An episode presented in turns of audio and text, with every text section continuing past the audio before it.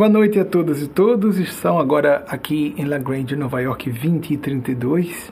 Em Brasília, o equivalente a 21 e 21 horas e 32 minutos. Temos que começar invocando a divina providência, dizendo que estamos aqui a serviço da espiritualidade do bem. E graças a, graças a Deus vamos poder voltar a falar calmamente mais o nosso assunto principal, que é espiritualidade mas sempre em emergências nacionais nós temos que adentrar esse assunto aguerridamente nesse assunto, porque ele compõe par excellence o sentido de espiritualidade, a acepção mais importante que é propósito. Imaginemos propósito de toda uma coletividade nacional como a brasileira. Parabéns, vai ao vídeo de vocês. A arte que foi preparada pela nossa equipe. Luiz Inácio Lula da Silva, que foi eleito presidente do Brasil ele poderia estar desfrutando na sua terceira idade, não concorrer a nada, para que pudesse ficar com a glória dos mandatos anteriores em que ele foi, ele pôde realizar tanto nesses quatro anos. Ele terá muita dificuldade na governabilidade do país, além de reconstruir o que andou sendo destroçado nos últimos sete anos aproximados. Ele está voltando por um espírito de sacrifício pessoal, aos 77 anos, logo depois de celebrar esses 77 anos, agora em 27 de outubro, recém-casado, não poderia estar descansando. Ele vai estar voltando para colocar um prato. Eu não falei com Lula, estou falando por mim, para colocar um prato de comida na mesa de todo brasileiro e brasileira. Dezenas de milhões de pessoas passando fome. Uma pandemia que revelou o que estava acontecendo antes. Pode ter a imagem, por favor. E houve um pedido da espiritualidade para que eu dilatasse, houvesse uma, como disse Eugênia Spazia, uma dilação do momento de início da palestra.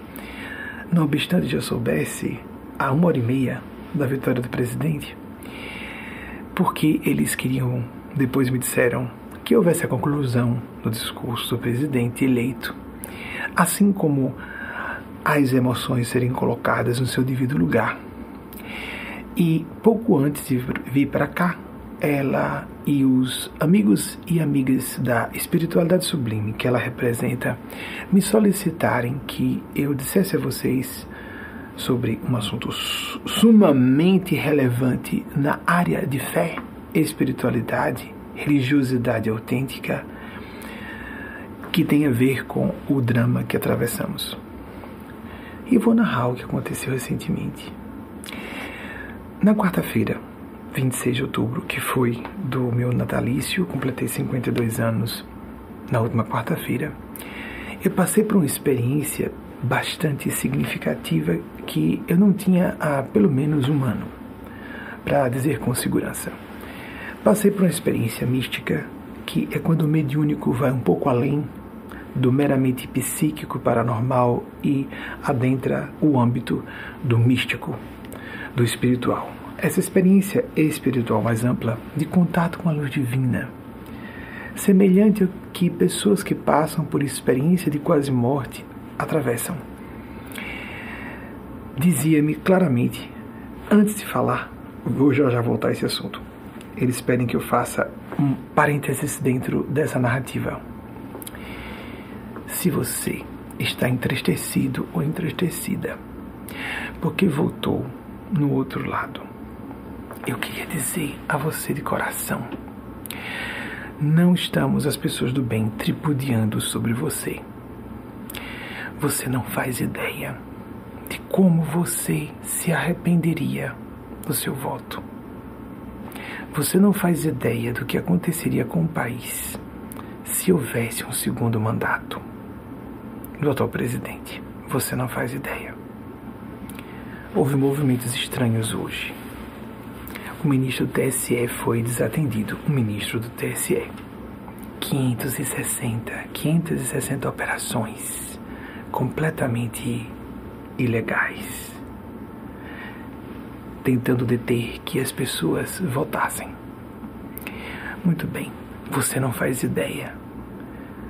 A divina providência, eis o tema que eu vou voltar já à narrativa vocês já me ouviram falando que eu trato do assunto mais complexo que existe, não já? Os que nos acompanham há mais tempo já nos ouviram falar várias vezes disso. Muito complexo, muito subjetivo. E um dos maiores dramas do ser humano é isso. Resolvermos abandonar a convicção na existência de Deus abandonar uma fé que é convidada a passar a um patamar mais refinado de lucidez. Quando algo fere nossas expectativas a respeito do que ou quem seja Deus, de como a espiritualidade superior ao nosso nível de cognição deve se manifestar, de como gênios celestes ou comunidades superiores ao nosso nível de entendimento, de sentimento, de relacionamento não só conosco, mas entre eles e elas. Ou seja, um absurdo. A fé existe para isso. Adolf Hitler foi autorizado a estar no poder pelo tempo que ficou. Chegou à condição de Führer em 1933 e veio a óbito em 1945. Durante todo esse tempo, quase todo o povo alemão, mas quase tudo mesmo, esmagadoramente, se arrependeu de dar apoio a um tirano. Amiga e amigo que me ouve, porque tem aquelas pessoas que até em tempo real, que todas e todos também, essa foi uma das razões, tinham o direito de se alegrar, festejar por um tempo. E de eu me recompor, porque eu vou falar já do que eu, de, do que eu me recompunha. Mesmo já com algumas informações previamente antecipadas. Não só pelas funções mediúnicas, mas pelo aspecto paranormal dessas habilidades que são de percepção. Não é santidade, luz espiritual, maravilhoso quando nós, pelos sentimentos, pelos propósitos, nos alinhamos com o céu. Quando você se sentir, é uma queimação mesquinha da nossa posição híbrida entre animalidade e espiritualidade. Nós seres humanos somos um animal pretensamente racional, basicamente emocional. Usamos a razão para criar justificativas, para racionalizar nossas opiniões. Quando você se sentir numa crise existencial que leve você a duvidar de sua fé, pare e pense melhor. Porque nós somos inclinados a duvidar do que seja superior a nós Logo, não podemos compreender a agenda divina. É essa a grande mensagem da espiritualidade sublime no final da nossa palestra. A mensagem de Maria Cristo, quem quiser dê uma olhadinha, eu sugiro uma checagem na palestra da semana passada, como foi a mensagem que Eugênia Spásia transmitiu em nome de Maria Cristo, da crística mãe da humanidade, porque é uma blasfêmia dizer que uma mulher não pode ser um Cristo. E Jesus sabe disso. Os verdadeiros cristãos e cristãs estão a favor de todas as minorias. Os verdadeiros espiritualistas ou pessoas de fé estão como ateus responsáveis, ateias conscienciosas. Estamos a favor do ser humano. Com gravatinha vermelha, é recomendada para oradores e expositores, mas é proposital eu estou aqui a favor também do partido de Lula, sem pertencer ao partido, sem me sentir uma pessoa de esquerda. Em termos políticos, eu não sou muito preocupado com o assunto de política, vivo no âmbito da espiritualidade, mas se for me identificar, porque é uma questão de identidade, e nós temos o direito de, assim como preservar o sotaque da minha região, porque muita gente de minha região começa a fazer o tio de para agradar pessoas que falem o tio de. Eu não acho que isso seja para pessoas que exijam que falemos o tio de algo respeitável, porque nós somos avaliados por ideias e sentimentos e não por arrumar o sotaque, ocultar que é gay. Quantas pessoas como eu, 10% da população é gay? Quantas pessoas que não são obviamente gays como eu dizem que são gays. Eu digo que sou gay. Choque, não é? Por que choque? A hipocrisia que é o correto. Mudar o sotaque para ficar mais agradável é o correto. É tão fácil. Quando nós somos nativos de um idioma, mudar o próprio sotaque é muito fácil. Observem que atores e atrizes costumam ocultar o sotaque de sua origem quando vão trabalhar em ampla medida na mídia. Às vezes sai um, tizinho aqui ou ali. As capitais às vezes fazem isso, aquilo ali, pouca coisa. Mas o meu DT, que é quase um TH, ou um DH, ou um DJ aqui na ponta do palato, aqui pouco atrás dos dentes incisivos, prestemos atenção, não, não preciso nem bater T, D ou T, D. Não é impressionante ter que falar sobre isso.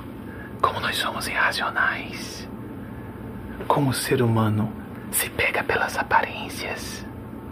Como as pessoas se esquecem de conceitos, abstração, capacidade de averiguação de dados, com amplitude, complexidade, profundidade, paradoxalidade. A fé é um fenômeno basicamente paradoxal. Deus e as forças e agentes que o a representam não nos devem satisfações.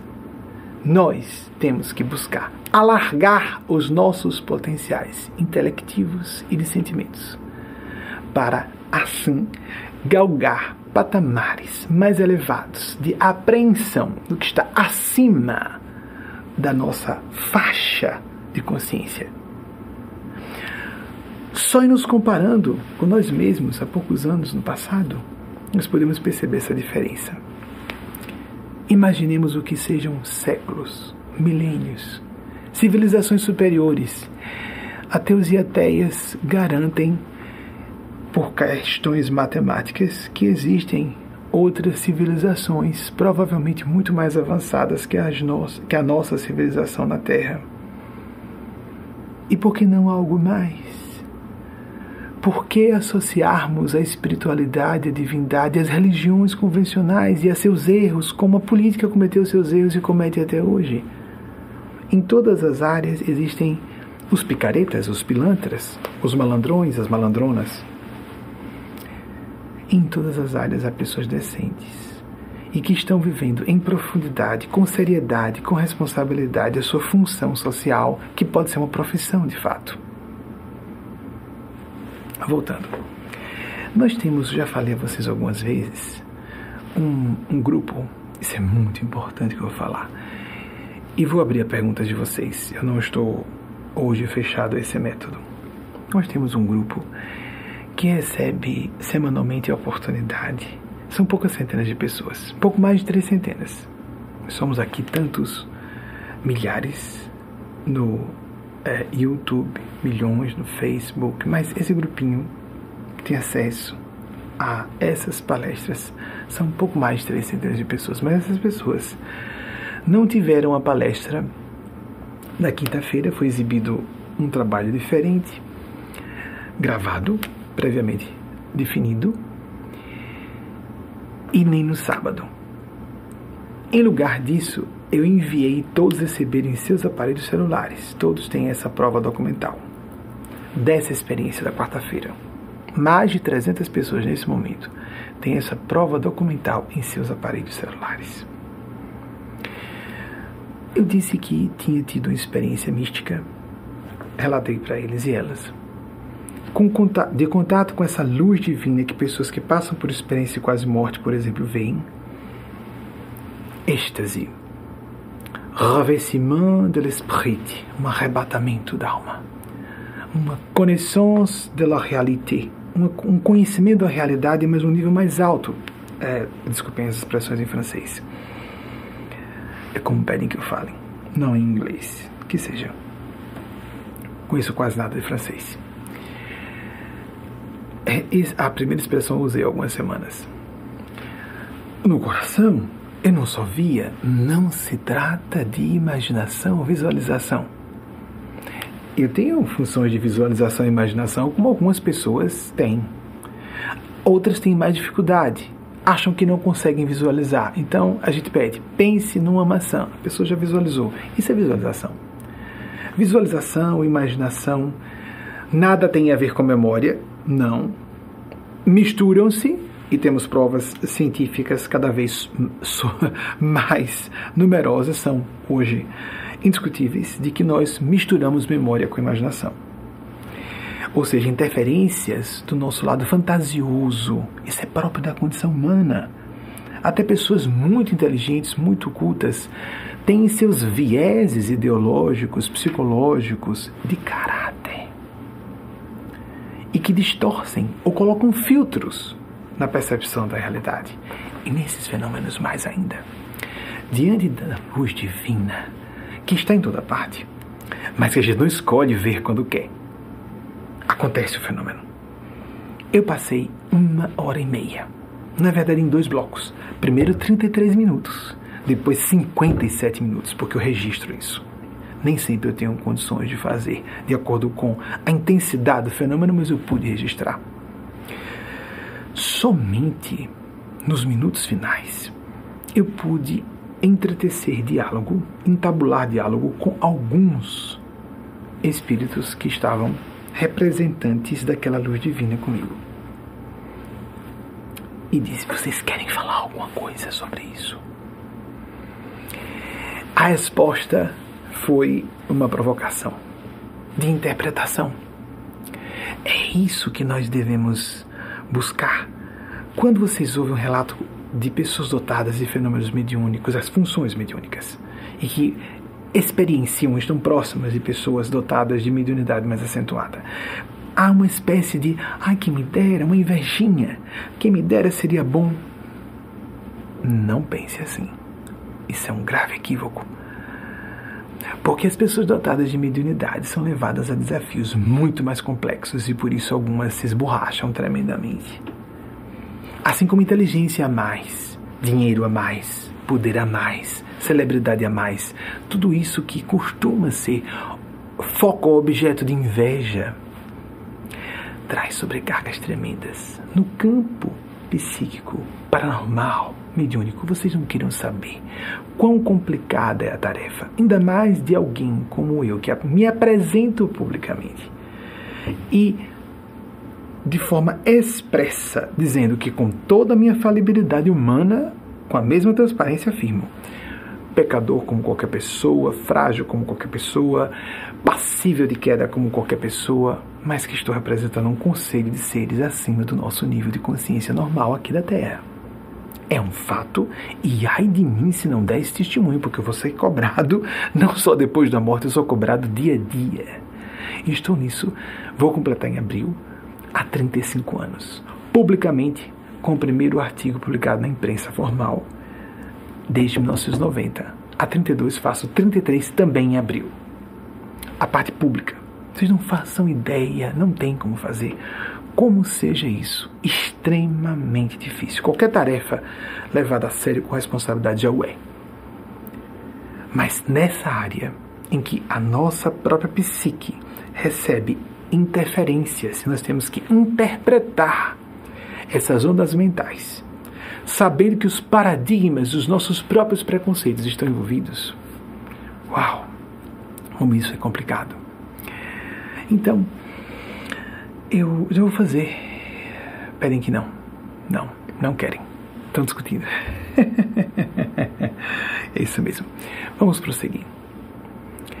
As pessoas receberam a narrativa do que eu estou agora apresentando a vocês. Essas 321 pessoas, se eu não me engano, foi esse o último cômputo. Sempre incluímos algumas pessoas, retiramos algumas, algumas saem espontaneamente, outras pedem para entrar e não conseguem entrar. Mas sempre devagarzinho vai aumentando, mas muito a conta gotas, porque nós não temos a menor preocupação de aumentar esse grupo. Porque as falas são muito delicadas então, isso foi falado da quarta para a quinta, porque não houve um trabalho ao vivo, na, ao vivo na quinta, houve um trabalho gravado e ontem, sábado, não houve essa palestra fechada que acontece às terças, às quintas e sábados. No momento em que eu perguntei, querem falar alguma coisa? A resposta foi essa provocação de interpretação. Não. Você, o que acha que é isso? Pelo que eu percebo, é uma vivência intemporal ou toca parcialmente a intemporalidade. Não nessas palavras exatamente. Era uma comunicação mental. Eu estou tentando traduzir na linguagem discursiva. Pelo que eu percebo, é uma experiência intemporal. E se estou tocando parcialmente em temporalidade, significa porque havia um estado de arrebatamento, de êxtase, estado de graça, para dar uma ideia do que seja. Significa que de trás para frente no tempo, domingo eu estarei feliz. Domingo eu terei visto o Brasil vencer. Não há como eu estar nessa situação, sentindo essa alegria agora, na quarta-feira. Eu não costumo ficar alegre e não fiquei pelo meu aniversário. É raríssimo. A última vez que eu fiquei realmente satisfeito por meu aniversário foi aos 10 anos de idade, depois aos 50. Normalmente é um momento de reflexão, de, introspe de introspecção e de análise de consciência. Na minha posição, eu me exijo muito, não é sempre agradável. Normalmente é, vamos dizer, um pouquinho positivo na resultante. Há pessoas que, com imagem idealizada de si, eu sou de Jesus, eu sou de Deus, eu estou sempre certo e certa. Tem pessoas que não têm um juízo muito arrumado, não têm sentido autocrítico. A metacognição falta-lhes. Então, essas pessoas estão sempre numa boa com suas certezas. Mas quem vive de certezas sofre acidentes mais graves vida fora, em uma área ou em outra, ou em várias áreas de sua vida. E eu falei às pessoas: é para dizer às pessoas? Sim. Há um grupo pequeno, numa reunião presencial, que coincidiu com o dia do meu aniversário, na quarta-feira, e aos demais. Posso enviar? Sim, em áudio. Todos têm esse documento consigo. Eu disse, amigos, amigas. Mas vocês podem responder quando eu falei com aqueles seres? Vocês podem confirmar se é isso mesmo? Sorriram e desapareceram na luz. Seria facílimo dizer agora para vocês que não, que não foi isso. Mas foi assim. Desapareceram na luz. Mas pá, essas pesquisas estão dizendo que está melhorando, está tudo bem. Avisei as pessoas que considerava que isso seria uma ratificação do que racionalmente, analiticamente, de forma mais lógica, supunhamos o mais provável que Lula vencesse. Mas que se isso não acontecesse, é assim mesmo, são futuros potenciais, são linhas de eventos hipotéticas, alternativas. E eles pedem para dizer que a questão fonética não se resume só ao tio viu, amigos? Porque assim tem regiões do Nordeste que tem o tio o, o estado do Ceará, por exemplo, a Bahia, tem cadência, cada estado tem uma cadência. Cariocas e paulistanos, não só paulistas e fluminenses, brincam muito com o sotaque uns dos outros. Cada um ouve a cadência do sotaque um do outro, uma da outra região. Muito bem. Ah, cansativo, né? Muito cansativo. Tanta coisa séria para falarmos. Voltando. Era um futuro eventual, potencial, mas se não aconteceu o que esperamos, a divina providência existe sempre. A bondade infinita de Deus vela por nós. A misericórdia interminável de Deus está presente. Expectativas infantis. Se Deus existe, meu filho ou minha filha vai ter tais ou quais benefícios. E os dos outros? E as das outras? Não, pode, não podemos ser simplistas num assunto tão sério. É isso que vai ser falado na mensagem que Eugênia Spásia trouxe Maria Cristo no final da nossa preleção ao vivo de hoje. Comuniquei às pessoas. Fiquei satisfeito porque inclusive a minha cabeça dizia: nossa, bem razoável. Na madrugada de sexta-feira eu comecei a passar muito mal. Uma batalha espiritual estava sendo é, colocada em termos. estava ficando mais acirrada progressivamente. E assim prosseguiu até a madrugada de hoje, quando eu consegui verbalizar para as pessoas mais próximas que nós não iríamos. Aí foram poucos, foram poucos. Os institutos de pesquisa, um deles deu 8% de diferença, falando só em percentuais. 8% de diferença e um outro 4% de diferença entre os dois candidatos. Nas duas situações, com ganho para Lula.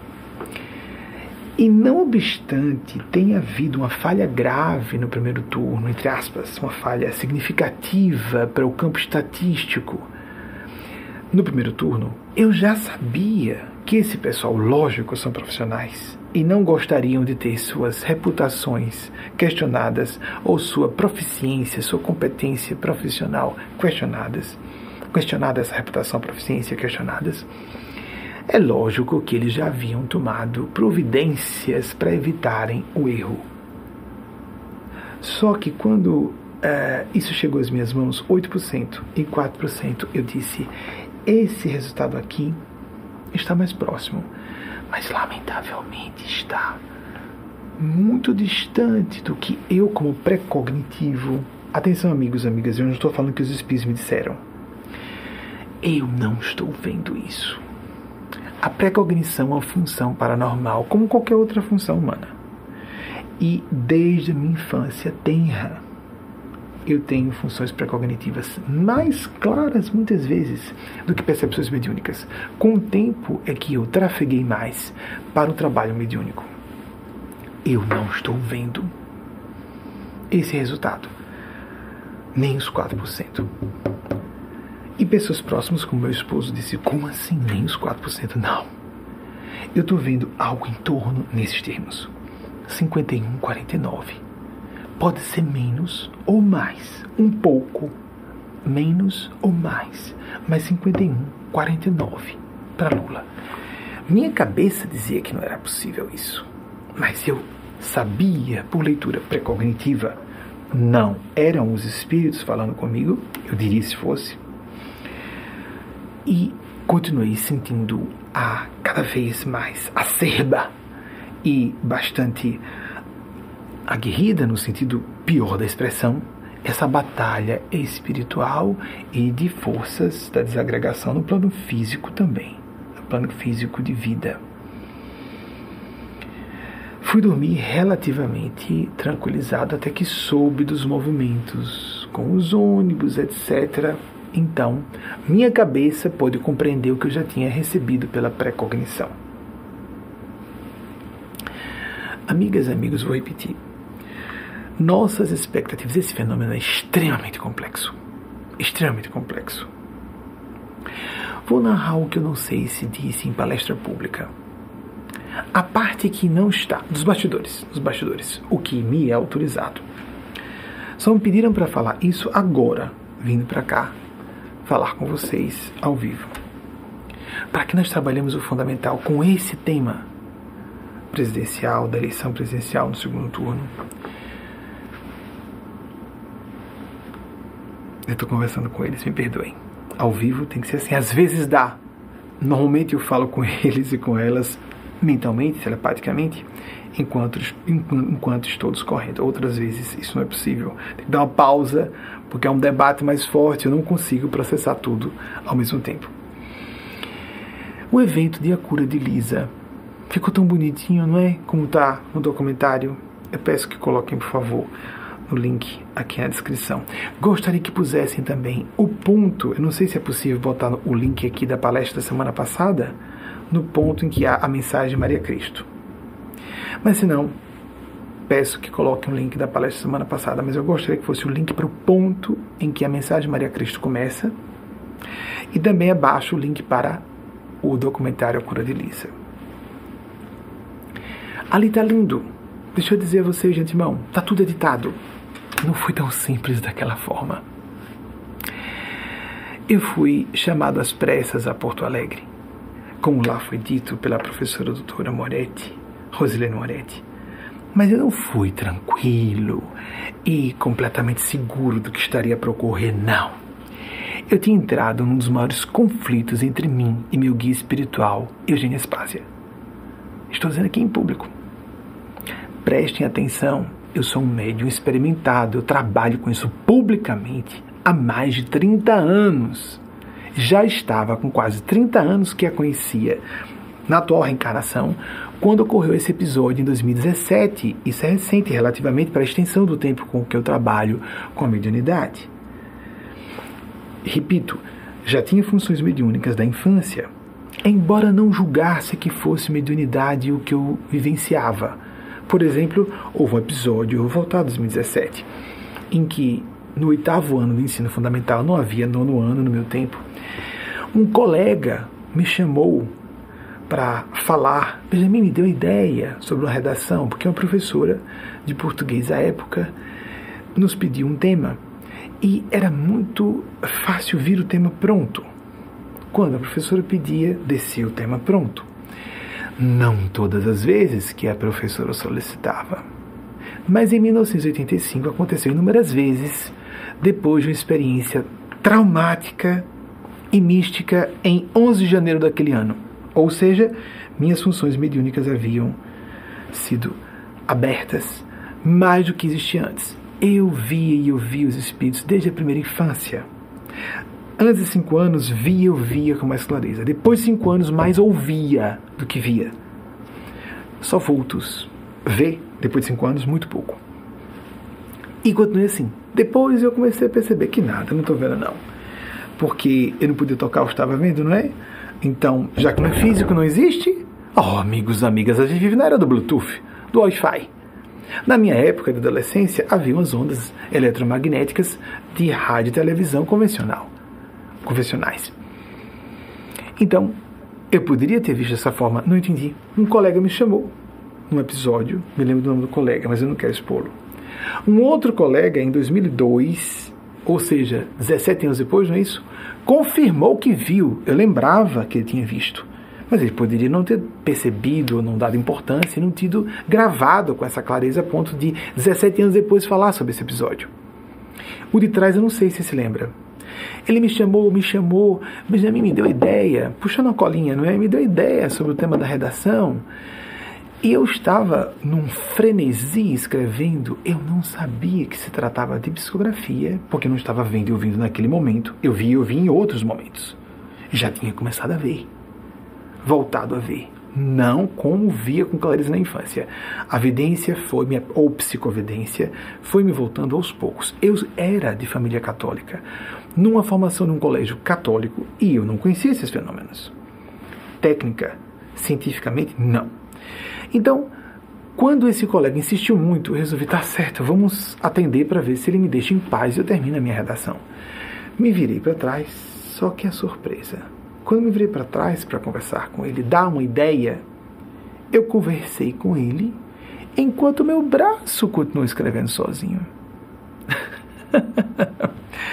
eu sabia o que o braço estava escrevendo, mas ele não parou. Vocês compreende o susto que foi isso. Eu continuei falando com meu colega e disse: Nossa, deve ser. Será que é minha inteligência? Eu achei muito estranho. Quando eu voltei de falar com esse colega, enquanto meu braço escrevia o assunto, o tal tema da redação, sobre, discorria sobre aquele assunto, na volta eu me encontrei numa posição ah, oblíqua, à esquerda para frente, com esse colega, outro, só dois eu me lembro, envolvidos nesse episódio. O que me chamou e o que presenciou na posição oblíqua esquerda, que percebeu esse evento de meu braço que eu estou escrevendo enquanto eu conversava com a pessoa para trás. Eu não sabia que ele teria visto o que ele viu, como me narrou em 2002. Quando eu estava psicografando, voltei a olhar para o papel, é, eu estranhei que a escrita saiu da pauta e ficou entre as duas linhas. Como uma pessoa muito letrada que não gosta de escrever em pautas, eu gosto de usar papel. Vejam como é o papel que eu uso. É o normal. Hoje é menos comum porque as pessoas são alfabetizadas, eu quase digitalmente, perdem a caligrafia, é um desastre. Normalmente escrevemos sem pautas. Pauta é uma coisa como linhas pontilhadas, letrinhas pontilhadas para criancinhas que estão exercitando a caligrafia. Pauta é algo semelhante a isso. Na época, nos meus 14 anos, e porque estava num ambiente que se posicionava de modo conservador, tudo devia ser enquadrado, achava que era devido colocar as frases e letras e palavras em cima das linhas, em cima das pautas. E éramos orientados a isso apenas para exercitar que a escrita tivesse mais ou menos uma linha reta, fazendo um ângulo reto com a folha, né? com o corte da, da folha, não da página. Página, cada folha tem duas páginas, frente e verso. Muito bem. Quem estava escrevendo. Escreveu no meio das duas linhas, como é mais confortável para quem está acostumado a escrever, a escrever sem pautas. Fica incômodo ver aquelas linhas. O que é isso? Me ensinando ou me ajustando, me enquadrando qual o tamanho da caligrafia, como eu devo, onde, por onde eu vou. A tendência é escrever no meio. Ele escreveu no meio. Nem toda pessoa tem esse impulso, mas quem escreveu, e era um ele, escreveu no meio das duas pautas. Quando eu voltei a olhar, eu puxei o braço para voltar a escrever em cima das pautas. Apenas isso. Eu me surpreendi, achei normal que tivesse saído da pauta, mas ficaram algumas linhas com o textinho certinho entre as duas pautas, enquanto eu estava conversando com muito pouco tempo. Foram umas três linhas, quatro linhas? Não sei quanto tempo foi, mas o suficiente para conversar alguma coisa. Quatro, cinco? Isso eu não vou me lembrar. Clarissa. Mas então, ah, saiu da pauta porque eu estava olhando para trás. Eu concluí na época. O que estava me chamando a atenção era ter escrito enquanto conversava com um colega. O outro colega que presenciou o evento disse: Você estava escrevendo na pauta. Então eu falei a ele: O que você viu foi que eu estava escrevendo em linha reta. Não, eu não escrevi na pauta, você estava mais distante. Eu escrevi entre as duas pautas. Quero dizer, meu braço escrevia entre as duas pautas. Mas não nas pautas. Era psicografia semi-mecânica, o que eu tenho até hoje. Evito usar, porque o mais importante é utilizar essa ferramenta é a comunhão. Recentemente publicamos em nosso site, peço por favor que a equipe coloque em link, como falo sobre psicofonia. Eu trabalho aqui falando com um conjunto de seres que são superiores a mim. É, me sinto honrado de servi-los, porque desses seres, ou essas almas celestes, elas, servi-las, servi-los para melhor servir a multidão. Porque elas e eles, a comunidade dos Espíritos Santos de Deus, a comunidade dos espíritos dedicados ao bem. O próprio Espírito Santo de Deus que está em toda parte. O episódio com Lisa que eu ia narrar com vocês, para vocês. Eugênia Aspásia hoje e os amigos e amigas dela são mais íntimos de mim. Eu peço desculpas àquelas e aqueles que não acreditam.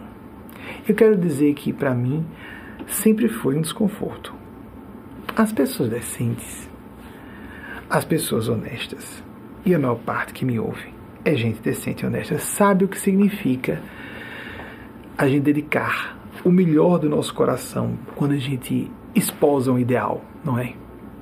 E uma parte das pessoas nos julga mentiroso, outra parte nos julga louco. Ainda há daqueles que fazem uma mescla. De vez em quando está mentindo, de vez em quando acho que esse cara é doido. Vocês sabem como isso é constrangedor, ofensivo, como isso incomoda. Eu não poderia fazer como muitas pessoas fazem. Pessoas que se apresentam publicamente como eu, como médios, ouvem relatos de muita gente que vocês não imaginam. Assim como eu digo publicamente, sou homossexual, numa época em que é melhor você não dizer, porque não pega bem, você perde seguidores e seguidoras. Eu declarei publicamente minha homossexualidade em 2008. No mesmo ano que também estava me desligando dos movimentos religiosos, porque fui criado no meio católico e passei 20 anos no meio kardecista, com respeito aos dois agrupamentos religiosos, cheios de pessoas decentes e pessoas com seus equívocos mais graves. Em todo ambiente humano é assim. O ambiente religioso seria diferente. Nós apenas somos apologistas da ideia e somos defensores da ideia de que é mais fácil ver espiritualidade fora dos meios religiosos convencionais. A gente que considera que somente fora dos meios religiosos pode-se viver uma espiritualidade autêntica. Eu não seria tão radical. Por isso, é mote da nossa organização espiritualidade com ou sem religião. E foi um escândalo. Mas para que dizer isso? Precisa, desde os anos 80, amigos e amigas minhas, amigas principalmente. Só nos anos 90 eu comecei a dizer amigos do gênero masculino. A minha orientação sexual. Ninguém faz ideia o que era nos anos 80, 90, sem ser óbvio, Porque pessoas que eram óbvias, ou seja, homens femininos demais, mulheres masculinas demais, negavam tranquilamente, na cara lisa. Celebridades negavam. Obviamente gays. Obviamente, às vezes pessoas trans negavam.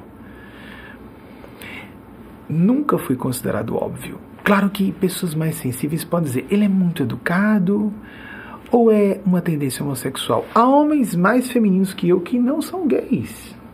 Não tenhamos preconceito com isso também. E há homens muito mais masculinos que eu que são gays. Não está na testa, marcado como um letreiro. Não, não está. Então quero dizer a vocês, vocês não acham que eu poderia aplicar qualquer habilidade que eu possa aportar de falar, trabalhando há 30 anos nessa área tão difícil, tão espinhosa, o meio religioso, para uma pessoa com consciência, a gente se ofende, não é? A pessoa trata a gente como mentiroso, a gente se apresenta como guia, a pessoa nos, nos considerava desequilibrado, viciado ou mau caráter. Um conjunto tudo isso. Ainda hoje é a gente que pensa assim. Aí aparecem os casamentos de amarração, de fachada. E muita gente, eu tenho que partir em defesa de amigos héteros. Não, esse cara é hétero, por favor, não, não, não, não ofenda.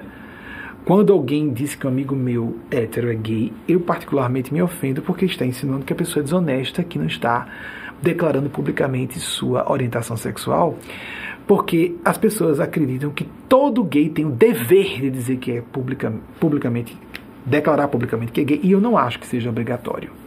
Eu acho apenas mais decente. Eu acho apenas que é um grau. Eu vejo honestidade como uma questão de grau. Tem gente que vê o preto no branco, não acho isso simplista. Piedade, aquela, a, o extremo oposto. Isso é orientação dos nossos mestres e mestres espirituais. De um lado, psicopatia. Do outro, compaixão extrema, piedade extrema. A lá do outro, ou para cima para baixo, como vocês queiram ver, isso não tem importância. Isso é apenas uma metáfora, né? uma criação é, didática de um recurso para transmitir uma ideia subjetiva demais. Psicopatia, completa ausência de empatia com terceiros, compaixão extrema, piedade extrema das almas santificadas. E que não é pieguismo, sentir pena, parecer santo, voz adocicada, nada disso, absolutamente. Pais e mães que modigam quantas vezes o amor faz a gente ser mais severo ou severa. Então não poderia aplicar para quem estiver ouvindo com algumas dúvidas. E se abrir a fé. Eu não estou me defendendo aqui, eu estou defendendo a fé, a espiritualidade, a divindade. Porque nessa madrugada de hoje, no momento mais angustioso, eu falei para Wagner, meu esposo, e Delano, meu amigo e irmão, que mora comigo Wagner, meu Deus, o que me conforta agora é lembrar, ainda bem que eu não sou ateu. Existe a espiritualidade que representa Deus e Deus. Que momento horrível para ateus e ateias que estejam percebendo o perigo que eu estou percebendo. É isso que eu estou falando. Eu não poderia ir para o campo político ou no campo religioso, abrir um império do dízimo. Vocês compreendem? Ou continuar no meio do direito e por ser uma pessoa decente, que é o normal, que nós sejamos honestos e honestas, não tem nenhuma virtude em ser honesto. Honesto é o normal. Quer dizer, é virtude, não é? Que absurdo dizer que é virtude. Tudo bem. Eu não podia ficar, como toda pessoa decente, com pudor de entrar numa área onde a gente é muito questionado, é torto e é direito, por qualquer pessoa. Fazer um concurso público e ganhar um salário com várias, várias, várias cifras, né? Então,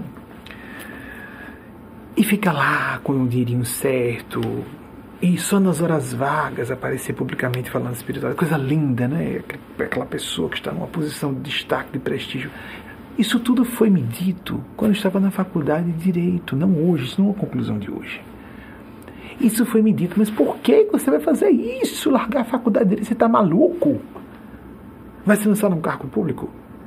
Vai criar um império? Vai ficar rico? Nada, você está maluco. Pessoas que me queriam bem, estavam preocupadas comigo, disseram isso. Eu sei que vocês não têm como saber, mas eu sei a quem estou servindo. E foi muito difícil. porque eu previa passar fome, dificuldades imensas, que iriam ser superadas. Mas eu esperei. Por isso, não queria ter filhos, filhas, nem adotivos, nem biológicos. Gays podemos ter, lógico, né? Todo mundo sabe disso. Tanto é que há muitos gays aí casados com pessoas de gênero oposto que têm filhos e filhas. Nós sabemos disso. A comunidade LGBT o sabe. E por que eu estou falando também da questão homossexual? Porque se juntarmos as minorias, negros e negras, mestiços e mestiças, pessoas de regiões que falem sotaque não seja TD ou então paulistanês ou, ou carioquês.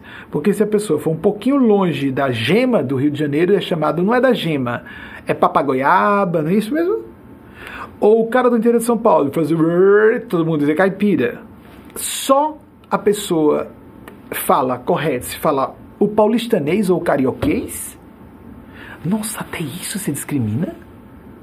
E muito, e muito. E a pessoa jurar que não tem preconceito, como disse Ger, uh, uh, George Bernard Shaw, que veio entre 1856 e 1950, os nossos preconceitos são tão enraizados que nós julgamos bom senso. E mais do que isso, é mais do que julgar bom senso, ele chamou assim, traduzindo livremente. O uh, dramaturgo e uh, 1856 e 1800, 1950. 1856 e 1950, o tempo de vida dele. Não deve ser difícil para a equipe procurar, nossa, como estamos consumindo tempo, mas investindo, porque eu gostaria de abrir para perguntas. Mais do que só ser common sense, bom senso, ou senso comum, que é diferente, a pessoa não consegue enxergar que tem um preconceito. Ela acha que é por outra razão que ela está discriminando quem está falando. Não por ser mestiço, não seja branco ou branca. Não porque não seja um homem. Eu disse aqui já em outra ocasião, deixa eu aproveitar. Eu estou aqui num corpo de homem branco. Se eu fosse uma mulher negra, quantas pessoas que eu agradeço respeitam meus pareceres, em nome desses seres, estariam me ouvindo com o mesmo respeito? E eu já sei de muitos de vocês estão dizendo, eu com certeza estaria ouvindo, mesmo. E se eu tivesse a declaração pública de ser heterossexual, estar com a mulher do meu lado. Vocês sabem que eu poderia casar com mulher? Há muitos gays casados com mulheres, homens gays, quero dizer, que poderia ter filhos e filhas. Se eu me apresentasse como hétero, quanto mais seguidores eu teria? Eu não sabia disso em 2008. Para dizer que são as más línguas que dizem que eu sou gay, por exemplo. Vocês acham que houve cálculo mesmo? Como? Isso seria autodestrutivo. Foi, porque eu estava buscando o essencial. Porque, como disse, olha, começaram as citações. Eu não esperava que começassem antes. As perguntas, geralmente vem essas perguntas. Esse tema foi proposto agora pelos Espíritos, quando eu vinha para cá. Quem foi que disse isso? Sófocles. Sófocles, dramaturgo da Grécia Antiga, 497 a 406 a.C. Ele disse que é melhor perder com honra a ganhar pela fraude. Fabuloso. Eu prefiro. Eu prefiro ser menos popular. E sou. Nós não estamos falando para uma multidão. Nós não estamos falando para uma grande. Tem uma multidão. Mas eu falo para líderes, para pessoas mais inteligentes, mais perspicazes, que vão além da primeira camada de aparências, as máscaras que as pessoas costumam colocar para ficarem engomadas e agradarem a multidão. Eu, visivelmente, por essas mesmas razões que estou apresentando, tenho que falar o óbvio, né? Mas é porque o óbvio às vezes não é visto, está tão na cara e a pessoa não vê. Então, pois bem, é lógico que eu não estou fazendo um cálculo de quanto terei mais de fãs, seguidores, nessa época em que as pessoas estão tão preocupadas com isso. Nem houve lá atrás, em período muito mais difícil, porque eu era muito jovem, a insegurança era muito maior. As pressões eram imensas. No início da minha casa, 20 anos, eu tinha 19 quando lancei o primeiro artigo na imprensa. Mas, voltando. O episódio de A Cura de Lisa. No dia 6 de agosto de 2017, eu entrei na discussão com a Eugênia Spásia, muito forte. Eu sou pré-cognitivo, vou voltar. Pré-cognitivo a ponto de, na minha infância, discutir com pessoas adultas. Eu estou me lembrando do futuro. Eu falava assim: estou me lembrando do futuro. O episódio foi o primeiro bem forte. Eu residi em Florianópolis. Meu pai estava fazendo mestrado no que se chamava Engenharia, da, Engenharia Industrial e hoje se chama Engenharia da Produção. E eu, num episódio muito mais extenso e complexo que isso, eu disse à minha mãe biológica: os dois são irmãos do espírito. Meus pais espirituais estão em outro plano. Aqueles que podem me orientar, isso é normal, é descaridoso com pais biológicos exigir que eles sejam, estejam à frente de nós e que possam nos conduzir. Às vezes não podem. Ponto final. Assumamos a responsabilidade para nos conduzir. Então, eu me lembro de dizer à minha mãe biológica: Você me promete levar a peça, uma peça de teatro infantil, Pinóquio. Você me. Era essa era esse o, o, tema.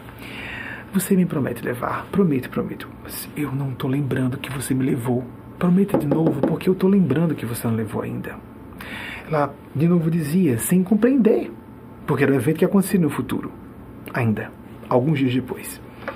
Isso deve ter sido ou 1976, o final de 76, perdão, não pode ter sido em 76, foi em 77. Eu já afirmei que eu fui em 77 com menos segurança Agora posso falar, porque eu estava no segundo ano do ensino fundamental, em 77, em Florianópolis. Quando eu voltei para Caju, tive que reajustar. Eu sei que vai fazer a conta errada, é isso mesmo. Eu tive que retrogradar quando voltei a Caju, porque o sistema de ensino era diferente do Sul. O do Nordeste era mais exigente. É isso mesmo. Desculpem, mas é um fato. O ensino fundamental nesse comente. Então, quando voltei de Florianópolis, do Colégio Sagrado Coração de Jesus, para Aracaju, eu tive que retrogradar. Eu estava no segundo ano de ensino fundamental, com garotos três anos, dois anos e meio. Tinha até quem tinha quatro anos mais do que eu. Eu tive uma crise, eu estava no segundo ano, então foi início de 77, nós voltamos em 5 de julho de 77, aos seis anos. Eu não tinha completado sete, porque eu completei sete apenas em outubro de 77. Então foi, eu tinha seis anos. Prometa de novo, mamãe, eu dizia, prometa de novo, porque eu continuo sem lembrar lembrar do futuro. Eu tive essa experiência 40 anos depois. Forte desse modo, mas forte numa crise grave na relação com a Eugênia Spásia. Como ela diz, qual a função de um guia espiritual? Ela recentemente pediu para traduzir em conceitos mais completos, de modo mais extenso. É uma função dialogada paradoxal de conduzir uma consciência a Deus. Função dialogada. Tem que haver uma discussão entre os dois lados, a minha consciência e a consciência dela, ou dele, o espírito guia, seja quem for.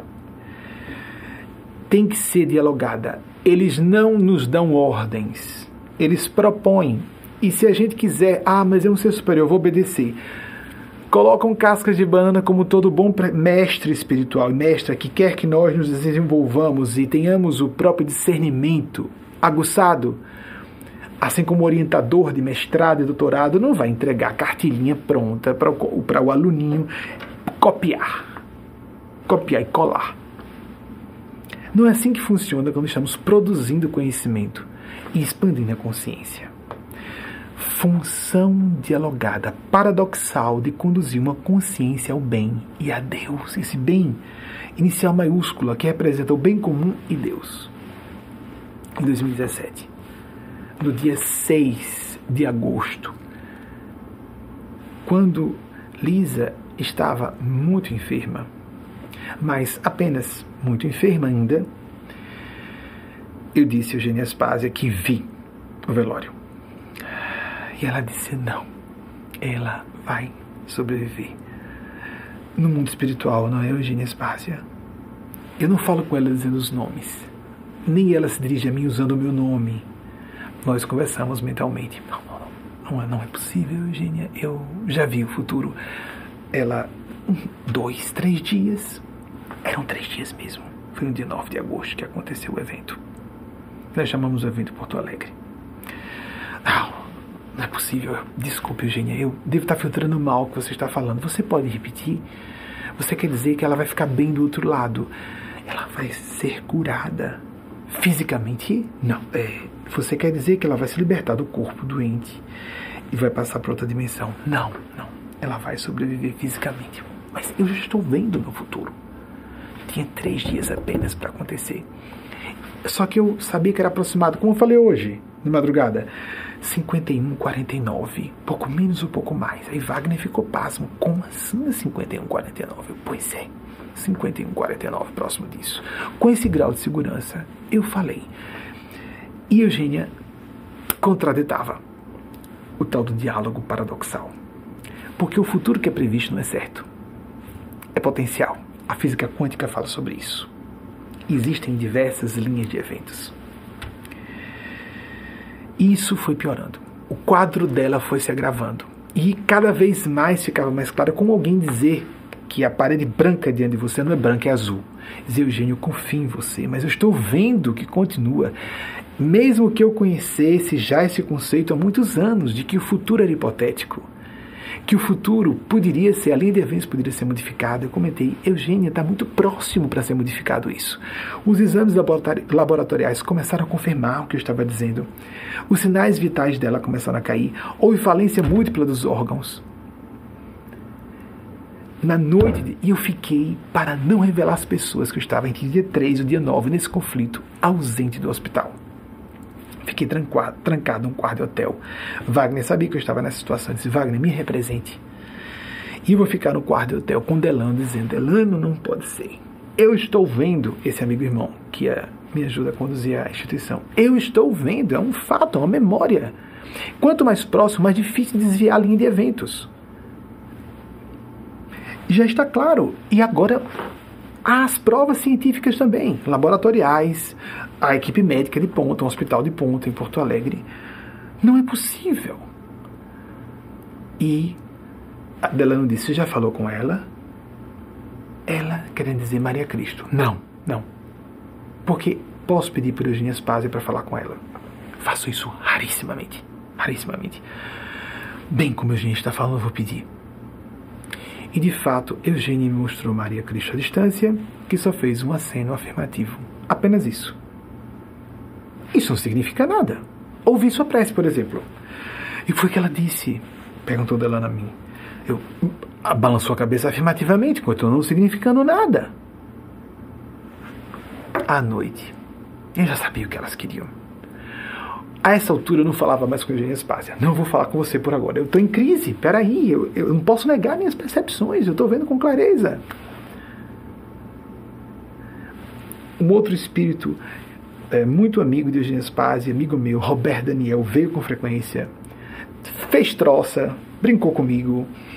Eu disse, Roberto, não consigo ficar em paz com esse, nesse momento. Não dá. Não dá. Você está contestando. Não, não estou contestando. É uma questão de lucidez e de respeito aos meus sentimentos e às minhas percepções. Eu estou vendo. Ela já morreu. É uma questão de horas. Na sexta-feira, era uma questão de horas e os médicos também diziam isso já. Então eram dois caminhos. Já não era mais só a precognição já eram as evidências científicas. E elas quiseram que eu dissesse o motivo disso. Você vai. Ou você faz, ou sua amiga morre. Não. Vocês não vão fazer isso diante de duzentas e não sei quantas pessoas. Nunca saber, nunca sei o certo exatamente. Moretti disse que não era exatamente os 46, tinha uma, um número ali um pouco impreciso. Ela chegou a me dizer, não fui exatamente esse número, não tem importância, foi próximo. Eu fui para uma sala com apenas mais 12 pessoas que estavam comigo na sala ecumênica do hospital em que ela estava. Santa Maria? É isso mesmo? O nome do hospital? Bem, não importa qual seja, agora não é, não é a questão. 12 pessoas aproximadas 12 pessoas comigo, além de mim, estavam presencialmente comigo. E eu comecei a fazer a prece e mandar em pedaços para serem exibidos esses áudios em Aracaju, em que as pessoas estavam no núcleo e em outros núcleos além de Aracaju fazendo preces. Quando Eugênia Aspásia pediu que eu levasse adiante, e já sabia qual era a intenção dela, que era eu revelar que era um representante desse discurso endossado, não de mim, eu não tenho poder nenhum para fazer isso. Eu não tenho poder nenhum mesmo, de coração. Eu sou até médio de cura para eles usarem, se quiserem. Então eu disse: eu vou disfarçar. Posso fazer isso? Ah, vontade, à vontade. Vou convocar um grupo de preces. Começamos. Na quinta-feira à noite. O que aconteceu? Com o grupo de preces. No dia seguinte, ela acordou pior. À beira da morte. O dia inteiro. Somente quando eu cheguei lá e fiz o que elas determinaram, não eu, não eu com a autorização que me foi concedida, eu estava em lágrimas porque eu estava aterrorizado de conflito. Me parecia pavoroso. Vão achar que eu tenho. Ou, ou, ou estou em processo de santificação, ou sou um ser iluminado, blá blá blá blá blá blá. Essas coisas dos, da, dos fanatismos e das histerias religiosas. E eu não sou essa pessoa. Mas o discurso é, disse Eugênio. Você vai ter que se apresentar como representante dela. Você já está psicografando e publicando mensagens com a assinatura Maria Cristo há alguns anos, e já estava mesmo, não com Cristo no final. O evento é que se chamava Maria Cristo. Só começamos a publicar tudo com Maria Cristo a partir de 2019, cada semana. Nós tínhamos o evento, o evento deixou de existir quando a assinatura passou a ser semanal, em 2019. Mas você está representando Maria Santíssima, ou às vezes chamava Maria Nazaré, ou Maria Cristo, é uma opinião minha, é crença, eu não posso provar que se trata de Maria de Nazaré, a mãe de Jesus, a figura histórica. Quem não quiser não tem importância. Isso eu não posso provar. Isso eu não tenho como provar essa prova histórica de que é aquele vulto histórico. Não, não, não tenho. Mas há uma mãe crítica da humanidade. Tem, tem, tem, tem, tem, tem. Pode ser Maria de Nazaré? Eu acredito que seja a própria. Com quem eu falo através de Eugênia Spazia? Sim, Eugênia Spazia se apresenta com Bernadette Subiru a Santa Virgem de Lourdes, ela sim tem um nível para ter ligação direta com Maria Cristo.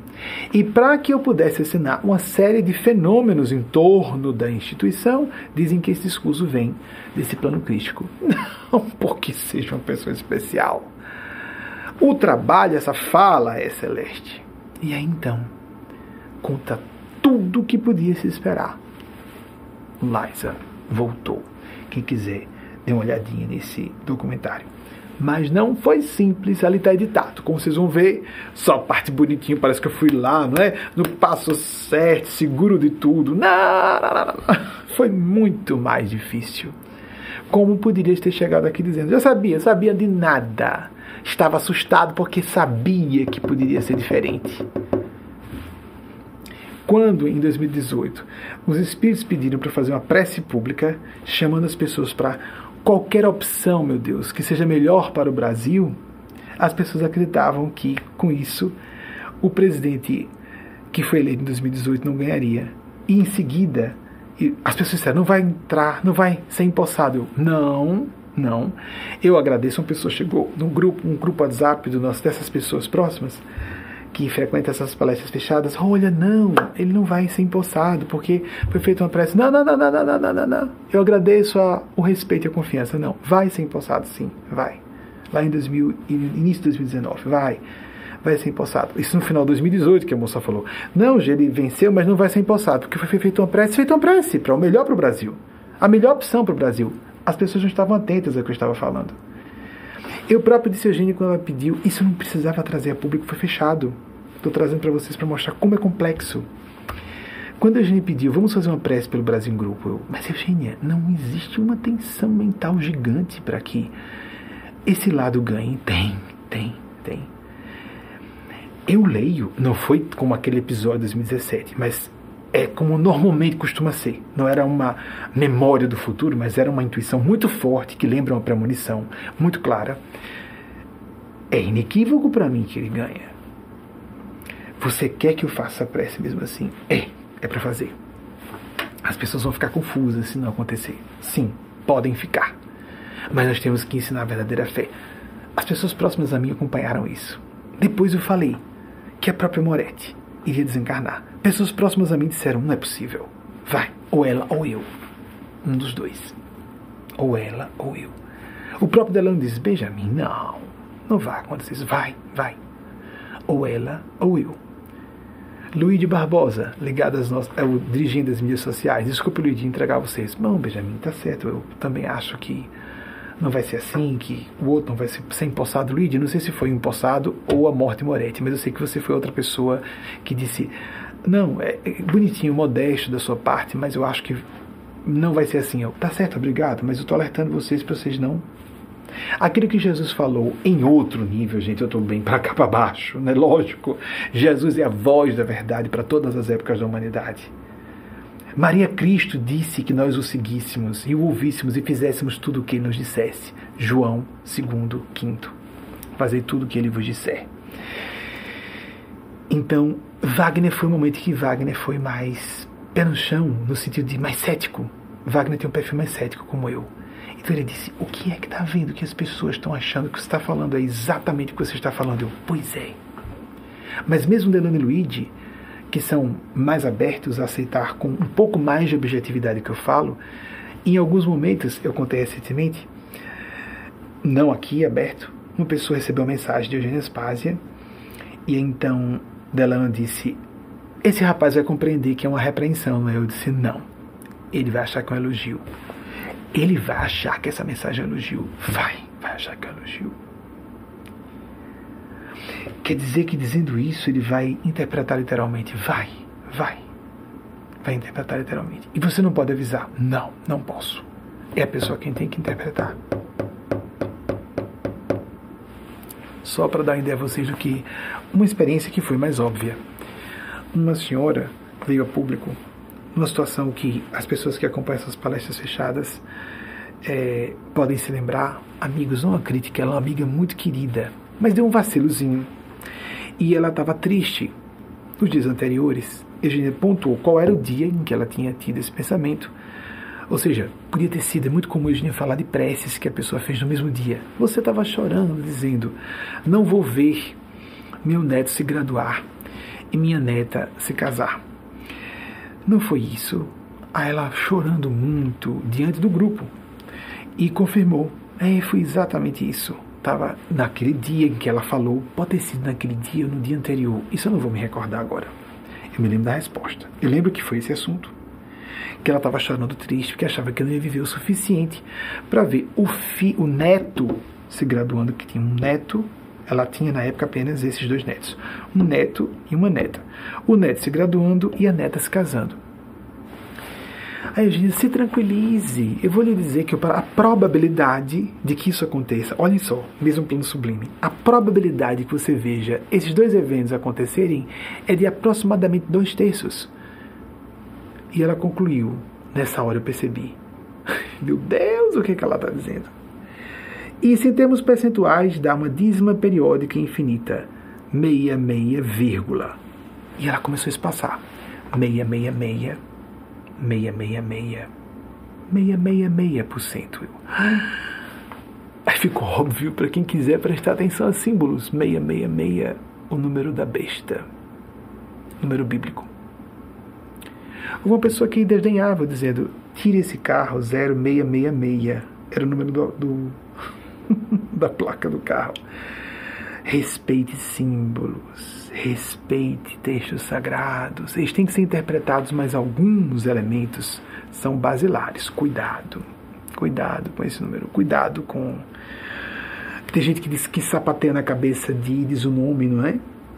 Nós devemos ter respeito pelos gênios do mal que existem, quer as pessoas acreditem, acreditem, quer não. Mas existem os gênios do bem, e o bem autoriza que o mal exista para nosso aprendizado, para que nós tiremos o que há de mal em nós e desenvolvamos o que há de bem em nós. Muito bem.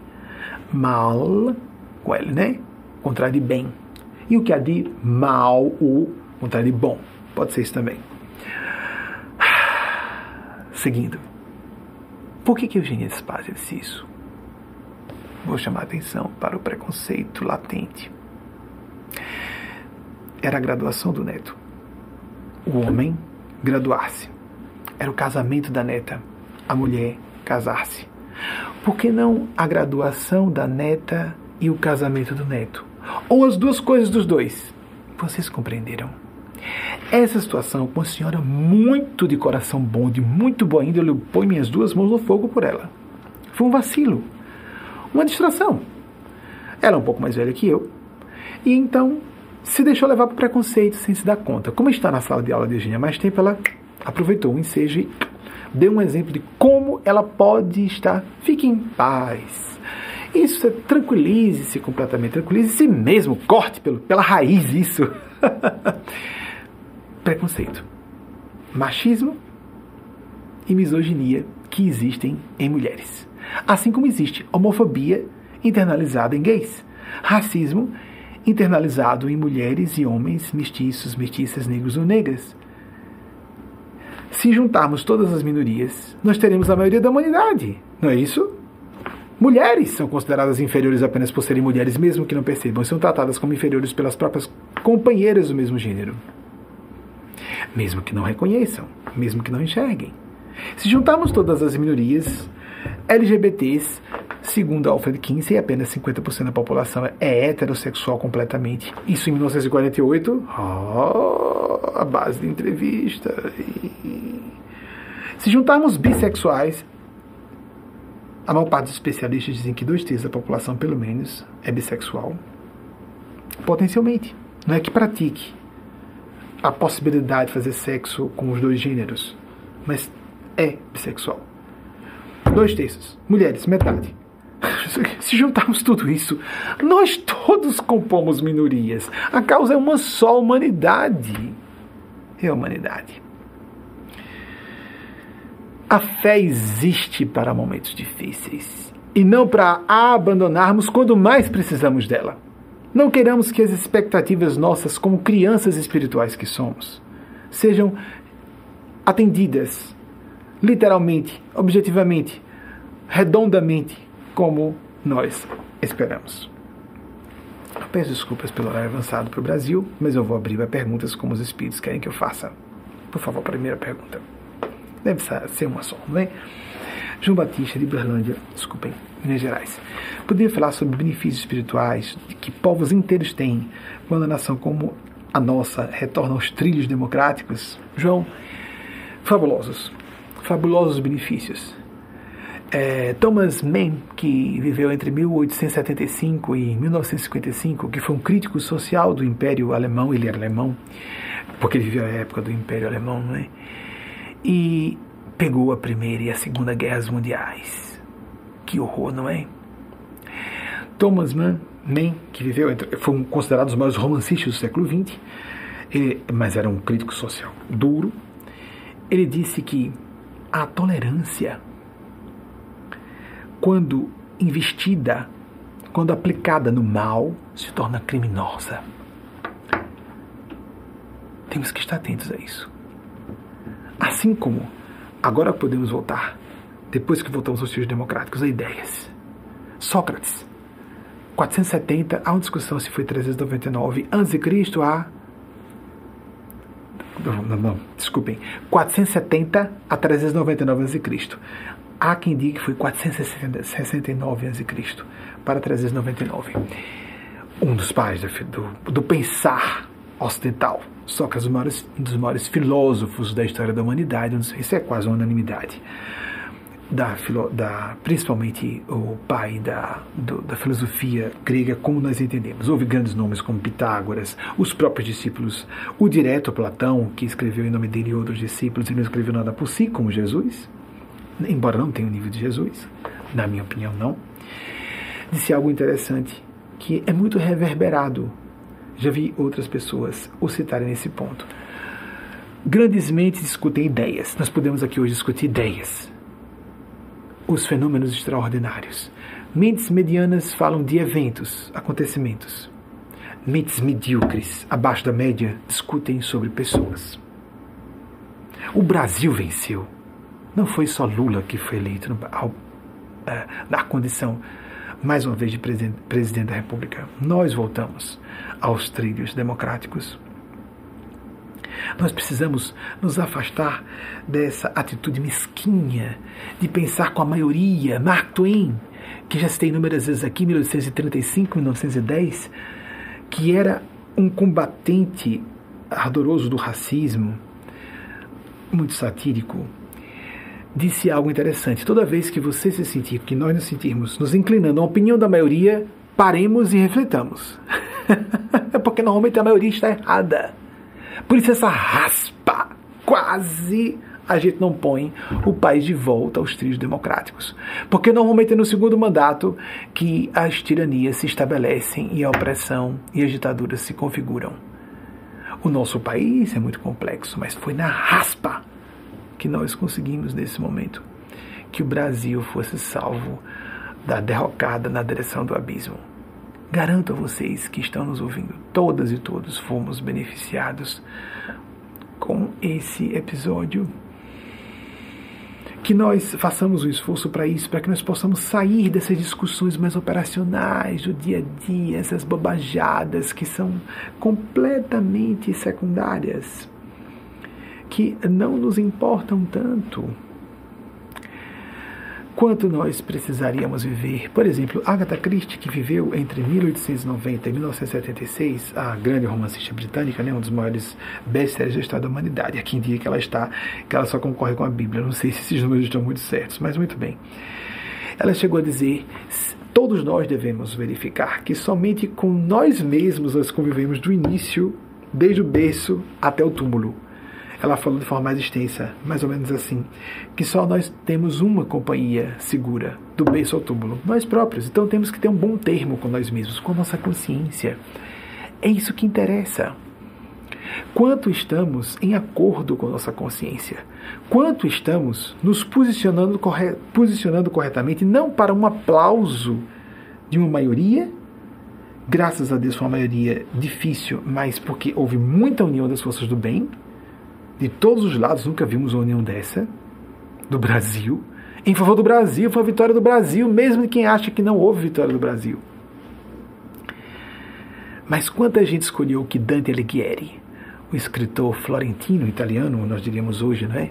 que veio entre 1265 e 1321, disse: os lugares mais eh, ardentes do inferno, em palavras aproximadas, estão reservados para as pessoas que, em momentos de crise moral grave, escolhem preservar, preservar sua neutralidade. Não há neutralidade quando o mal emblemático está à mostra. Assim como seria nós defendermos Adolf Hitler, para simplificar, Putin na Rússia. Fiquemos atentos e atentas para não incorrermos nesses erros tão óbvios, tão elementares, enxergarmos um pouquinho além das aparências. Eu vou fazer um breve intervalo, apesar de estar muito adiantado na hora. A maior parte do nosso público não assiste ao vivo. Eu sei que no Brasil já é quase meia-noite. Para aquelas e aqueles que não puderem nos aguardar para o encerramento, eu compreendo. Vocês podem assistir depois. Existe o poder místico de estarmos juntos, juntas. Existe a necessidade de continuarmos adiante para aquelas e aqueles que nos acompanham. A maior parte das pessoas nos acompanham durante a semana. Então, para aquelas e aqueles que estão acompanhando ao vivo, está muito tarde, não tem importância. Você termina de ouvir depois. Haverá um intervalo breve com uma mensagem de Eugênia Spazia transformada em vídeo-mensagem por uma das nossas equipes de vídeo. Em seguida eu retorno para a conclusão dessa nossa palestra, um dia histórico. O Brasil foi salvo de se despenhar no abismo do horror liberdade de imprensa sumiria de uma maneira que não podemos imaginar.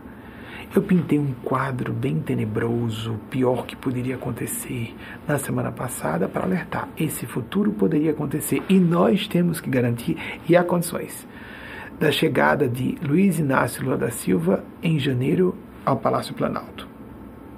E nós podemos. Ainda temos estruturas democráticas que podem garantir a chegada dele à presidência. Temos. Não teríamos se houvesse outro mandato do atual presidente. Temos.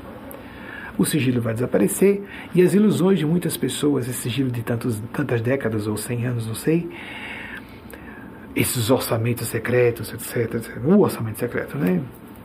Muito maior do que todos os escândalos de corrupção que levaram o atual presidente ao poder, tudo isso vai aparecer. E nós temos condições de levar esse homem ao poder.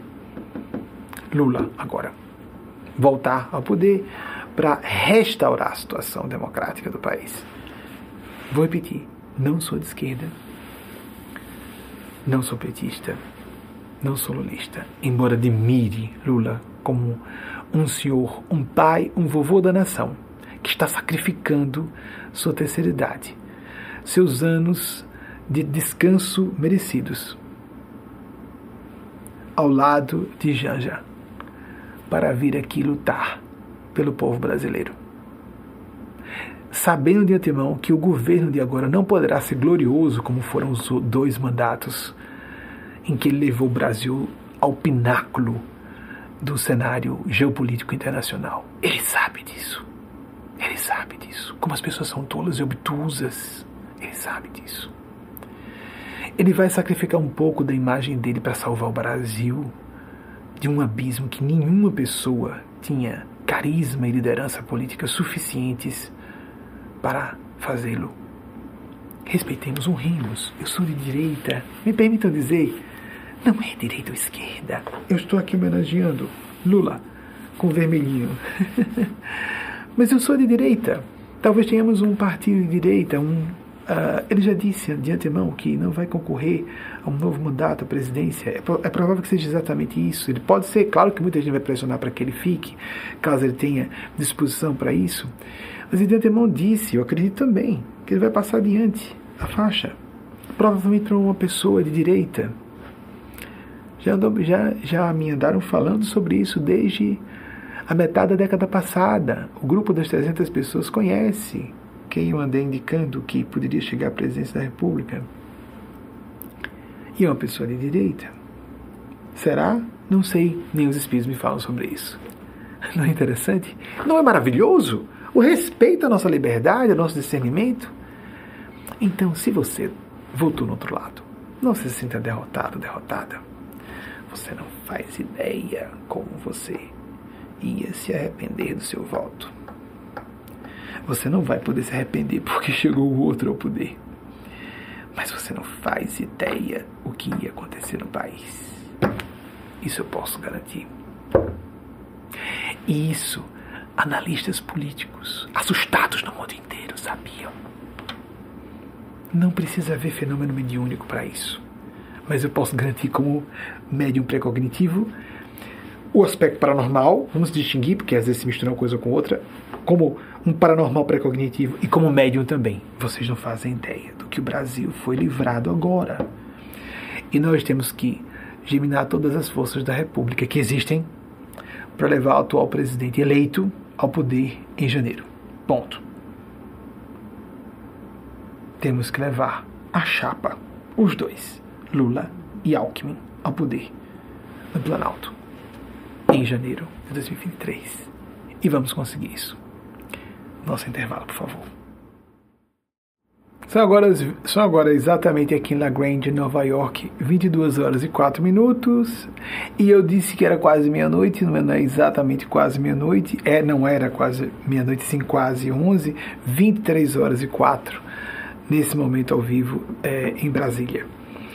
E eu já coloquei aqui com canetinha na mão. Primeiro, o hospital não é Santa Maria, nem posso dizer porquê, assim como citei o Colégio Florianópolis, mas não de Aracaju, e é claro que eu me lembro qual é o Colégio de Aracaju. então, quase 23, a, a falha minha de memória. E uh, muitas vezes ficamos com diferença de fuso horário de 3 horas transmitindo daqui dos Estados Unidos para o Brasil, duas horas. Agora a gente está sempre nesse uma hora, melhor, mais confortável, fico com menos culpa. Existe um ato falho, como se fala em psicologia, no meu constrangimento daquelas pessoas, em relação àquelas pessoas que querem fazer a experiência da egrégora, do, da participação mystique. Né? Então, isso foi o pessoal que veio aqui, vem no papelzinho, quando eu cometo erros mais elementares que o pessoal vem me trazer. E é um bem interessante. É muito comum que eu troque os eventos que aconteceram em Porto Alegre de junho para agosto. Os dias foram 6 de agosto, para minha fala no ato falho, foi 6 de junho. E a gente chegou a chamar de dia D para nós, que foi 6 de junho de 1944. Atenção, equipe de bastidores. O evento dia D, 6 de junho de 1944. Ela chegou a falar, o nosso dia D. E o evento de fato da reversão do quadro de Liza, como eu chamo na intimidade, foi no dia 9 de agosto. De junho. Vocês notam a teimosia? Para eu não. A teimosia do meu inconsciente. Para eu falar o que emocionalmente, que para o meu inconsciente significa Vocês estão lembrados o que aconteceu nos dias 6 e 9 de agosto, respectivamente? De 1945 e não de 44. A eclosão, a explosão sobre civis das bombas de Hiroshima e Nagasaki, respectivamente, no ano de 1945. 6 e 9 de agosto e não de junho. Mas em 6 de junho aconteceu o nosso dia D, quando a gente disse vai, vai sim, vai ser. E no dia 9 foi concretizado o fenômeno. O inverso. Mas para mim, me desculpe, vou ter que tossir. Como o assunto é espinhoso e estou sem água, é que, por favor, alguém me traga por aqui, pelo que eu não sei se vai ser possível para aquela câmera. Não vai, não vai ser possível agora. Eu vou ter que usar essa câmera de cá. A água acabou e eu vou fazer a revisão vou dar umas tossidinhas assim. O tema é espinhoso para mim. Não sou uma alma santificada. Não, não sou um ser iluminado. É isso aí que eu quero dizer. Foi uma bomba atômica para mim essa experiência. Foi difícil pra caramba autorizar que fizesse um documentário. Foi, foi, foi, foi, foi, foi, foi. Foi é isso mesmo. Foi uma bomba atômica para mim. Foi muito difícil. Mas é maravilhoso. É assombroso. Deus existe. A espiritualidade existe, porque eu sei que não fui eu quem fiz posso garantir a vocês. Dou esse testemunho porque o registro documental só pode ser feito a meu respeito. E que estou dizendo a vocês que não fui eu, e sim quem eu represento. Vamos ver a pesquisa agora, parte do que eu falei mais e que não foi erro crasso que eles trazem às pressas para me dizer. e eu gosto desses errinhos, porque trazem, às vezes até de forma prosaica, a nossa falibilidade humana, a, a lume, mas também os significados simbólicos, porque distrações, como uma data como essa, eu não trocaria nunca. Foi marcante, foi traumática. Mas foi isso, foi uma bomba atômica para mim. Tanto dia 6 como dia 9 de junho, e não de agosto, como eu falei, porque agosto nos remete a Hiroshima e Nagasaki, 6 e 9 de agosto de 1945.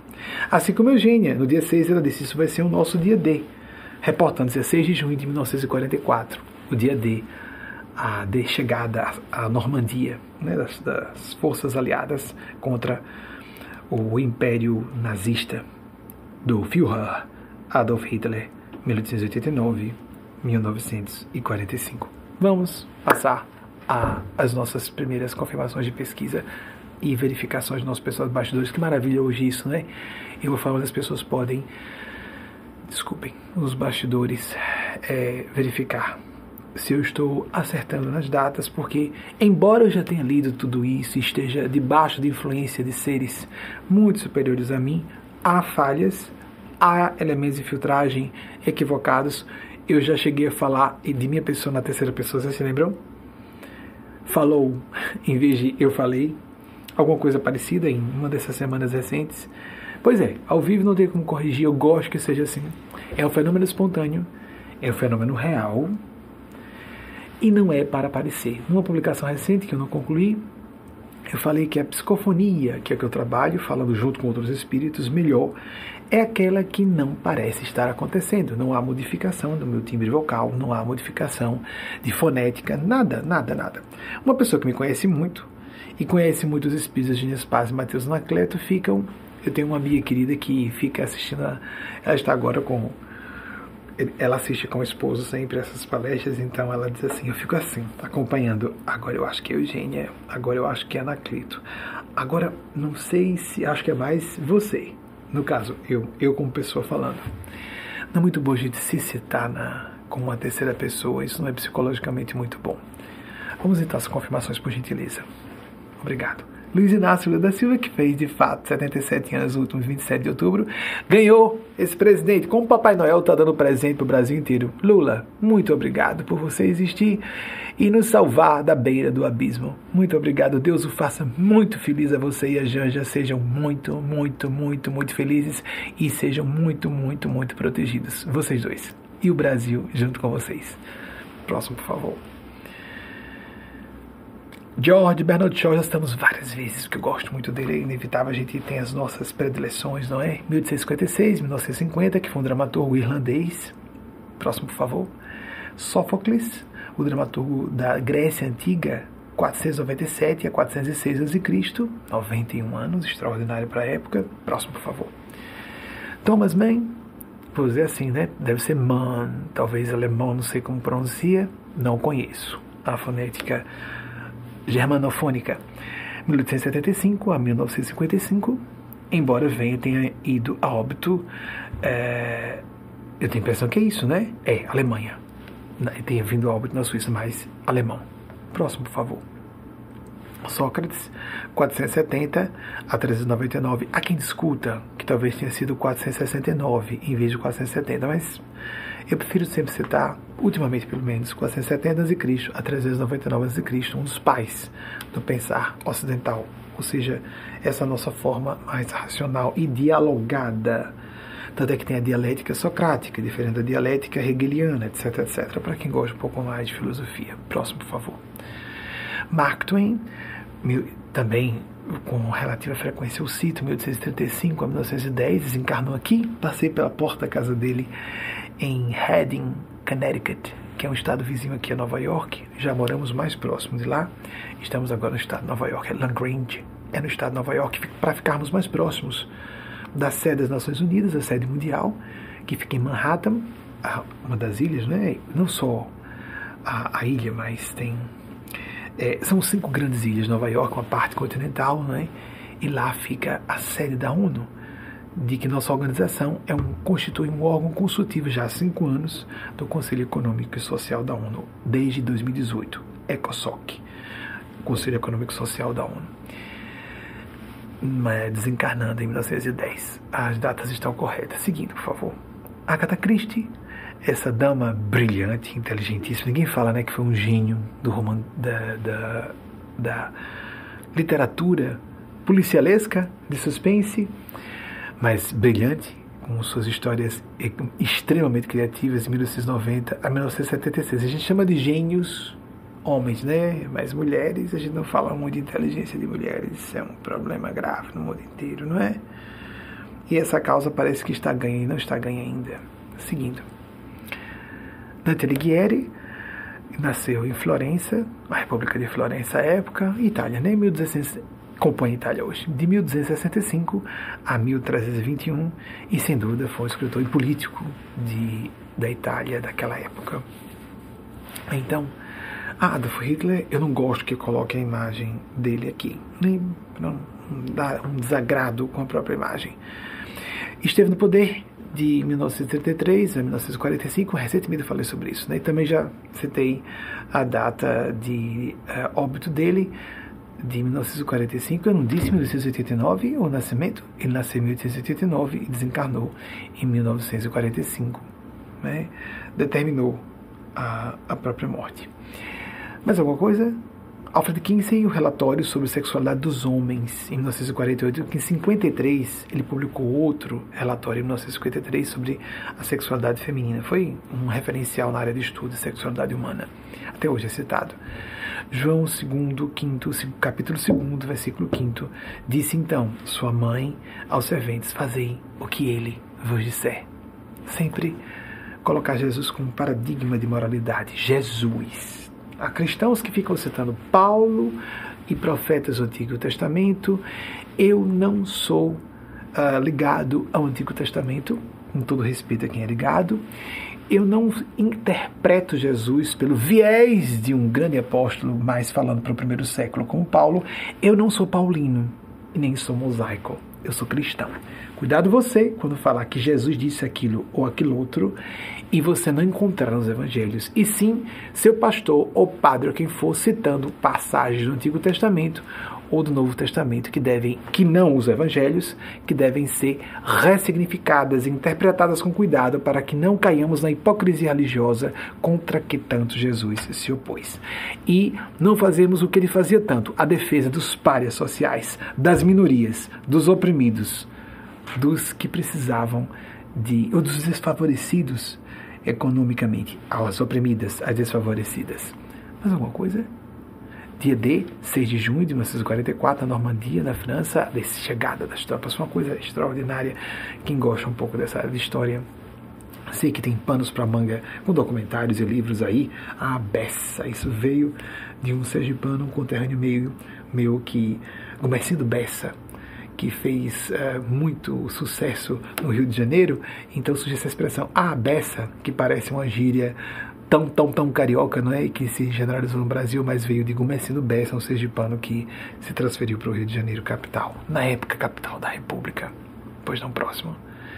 As eclosões das bombas, ou eclosão, se vocês quiserem genericamente, das bombas de Hiroshima e Nagasaki, 6 e 9 de agosto de 1945. Você tem mais alguma coisa?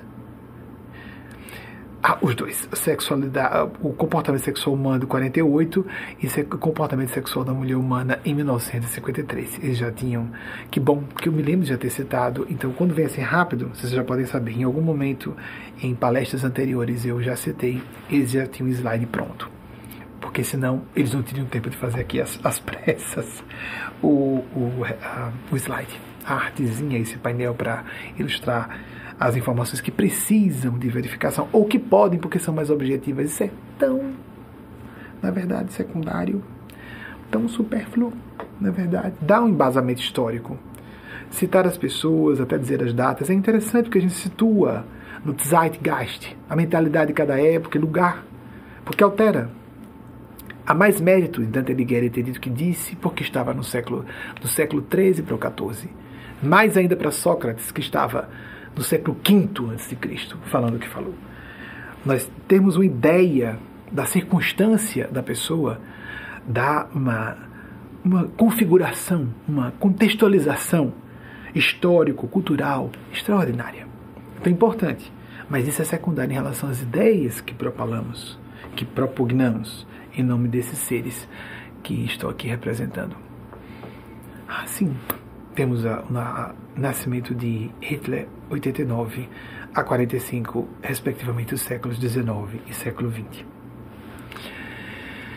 Amigas amigos, estamos chegando ao encerramento da nossa palestra desse domingo histórico de 30 de outubro de 2022. Que os pilares da República estejam firmes para levar, e creio que estão, Luiz Inácio Lula da Silva, Lula, levar Lula e Alckmin, a chapa completa a, ao Palácio do Planalto e também ao poder como chefia máxima, o chefe máximo do Executivo Federal. E que nós hajamos de acordo com a dignidade que nossa consciência exige. Faça suas orações todos os dias. Faça uma prática meditativa. Torne mais coerente quanto possível seu comportamento com os seus ideais. Melhore o coeficiente de coerência aos pouquinhos. Não espere santidade de si nem de ninguém. E assim, aos pouquinhos, busquemos a transcendência. A mensagem que segue de Maria Cristo é extraordinária. A mensagem de Eugênia Spásia, no intervalo, nesse intervalo, falava sobre transcendência. Dessa vai falar transcendência, um nível filosófico mais extraordinário ainda. Houve uma convergência, uma sincronicidade bem interessante, porque as equipes não conversam entre si nem eu sabia que a outra equipe que escolhe sozinha a mensagem de Eugênia Spazia para produzir o vídeo, diferentemente da equipe que produz a mensagem que Eugênia Spazia traz Maria Cristo a cada semana, que eu conheço o tema lógico porque eu recebi naquela semana e passo para uma equipe de revisão e depois de português que depois passa por minha supervisão para verificar se há sugestões de alteração, às vezes de construção sintática, vernacular, às vezes uma questão simples de arrumação de ideias para maior clareza, uma inversão fraseológica, às vezes são modificações simples, mas que merecem uma supervisão mediúnica. Eugênia Spazia vem comigo observar o que a equipe de revisão textual fez com o texto originalmente recebido, para que enquanto isso a equipe de produção de vídeo faça a videomensagem e as duas equipes se encontram da sexta para o sábado, perdão, do sábado para o domingo. Tudo é feito assim, em cima da hora, porque é semanal, não é? Você precisa fazer um esforço de passar adiante o que aquilo em que você acredita. Como falei a vocês, não adianta que popular mesmo eu não vou ser. Porque para a pessoa nos dias de hoje aceitar o sujeito que se assume publicamente médium, paranormal, homossexual. é um filtro bom, é um filtro bom. Nordestino que não quer ocultar a vergonha do sotaque. E essas pessoas são muito primárias para estarem nos ouvindo. é um filtro, é um filtro.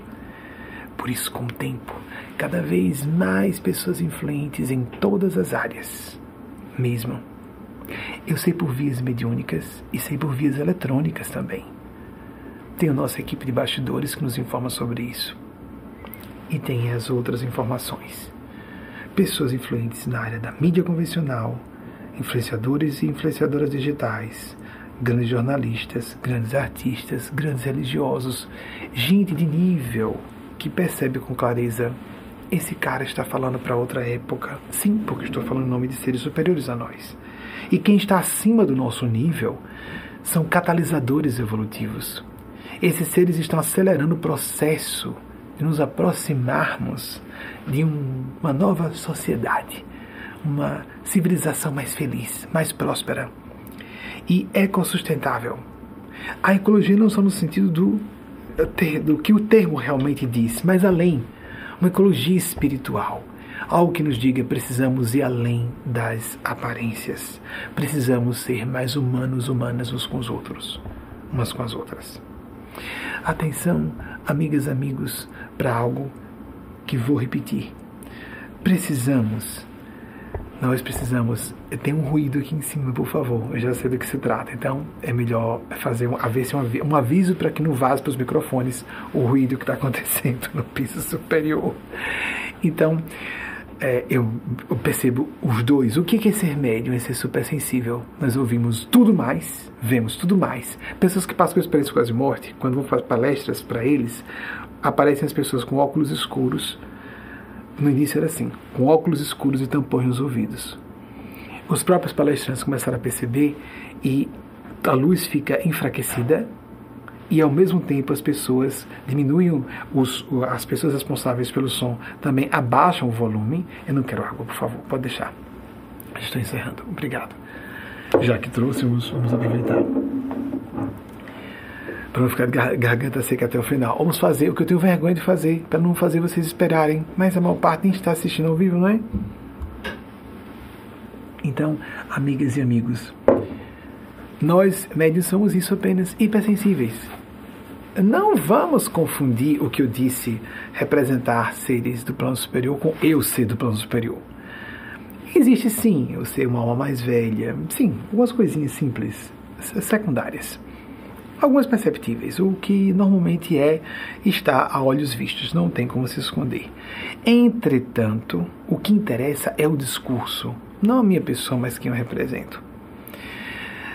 Justamente fora das religiões, não é interessante? Eu tenho a honra de ter ateus e ateias muito inteligentes e ilustrados que nos acompanham.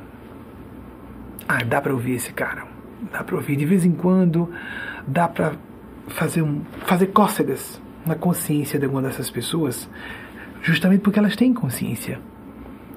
Porque nós temos a ideia de que o ateu seria, para pessoas de religião convencional e muito dogmáticas, doutrinárias, podem imaginar que ateu e ateia sejam uma pessoa do mal.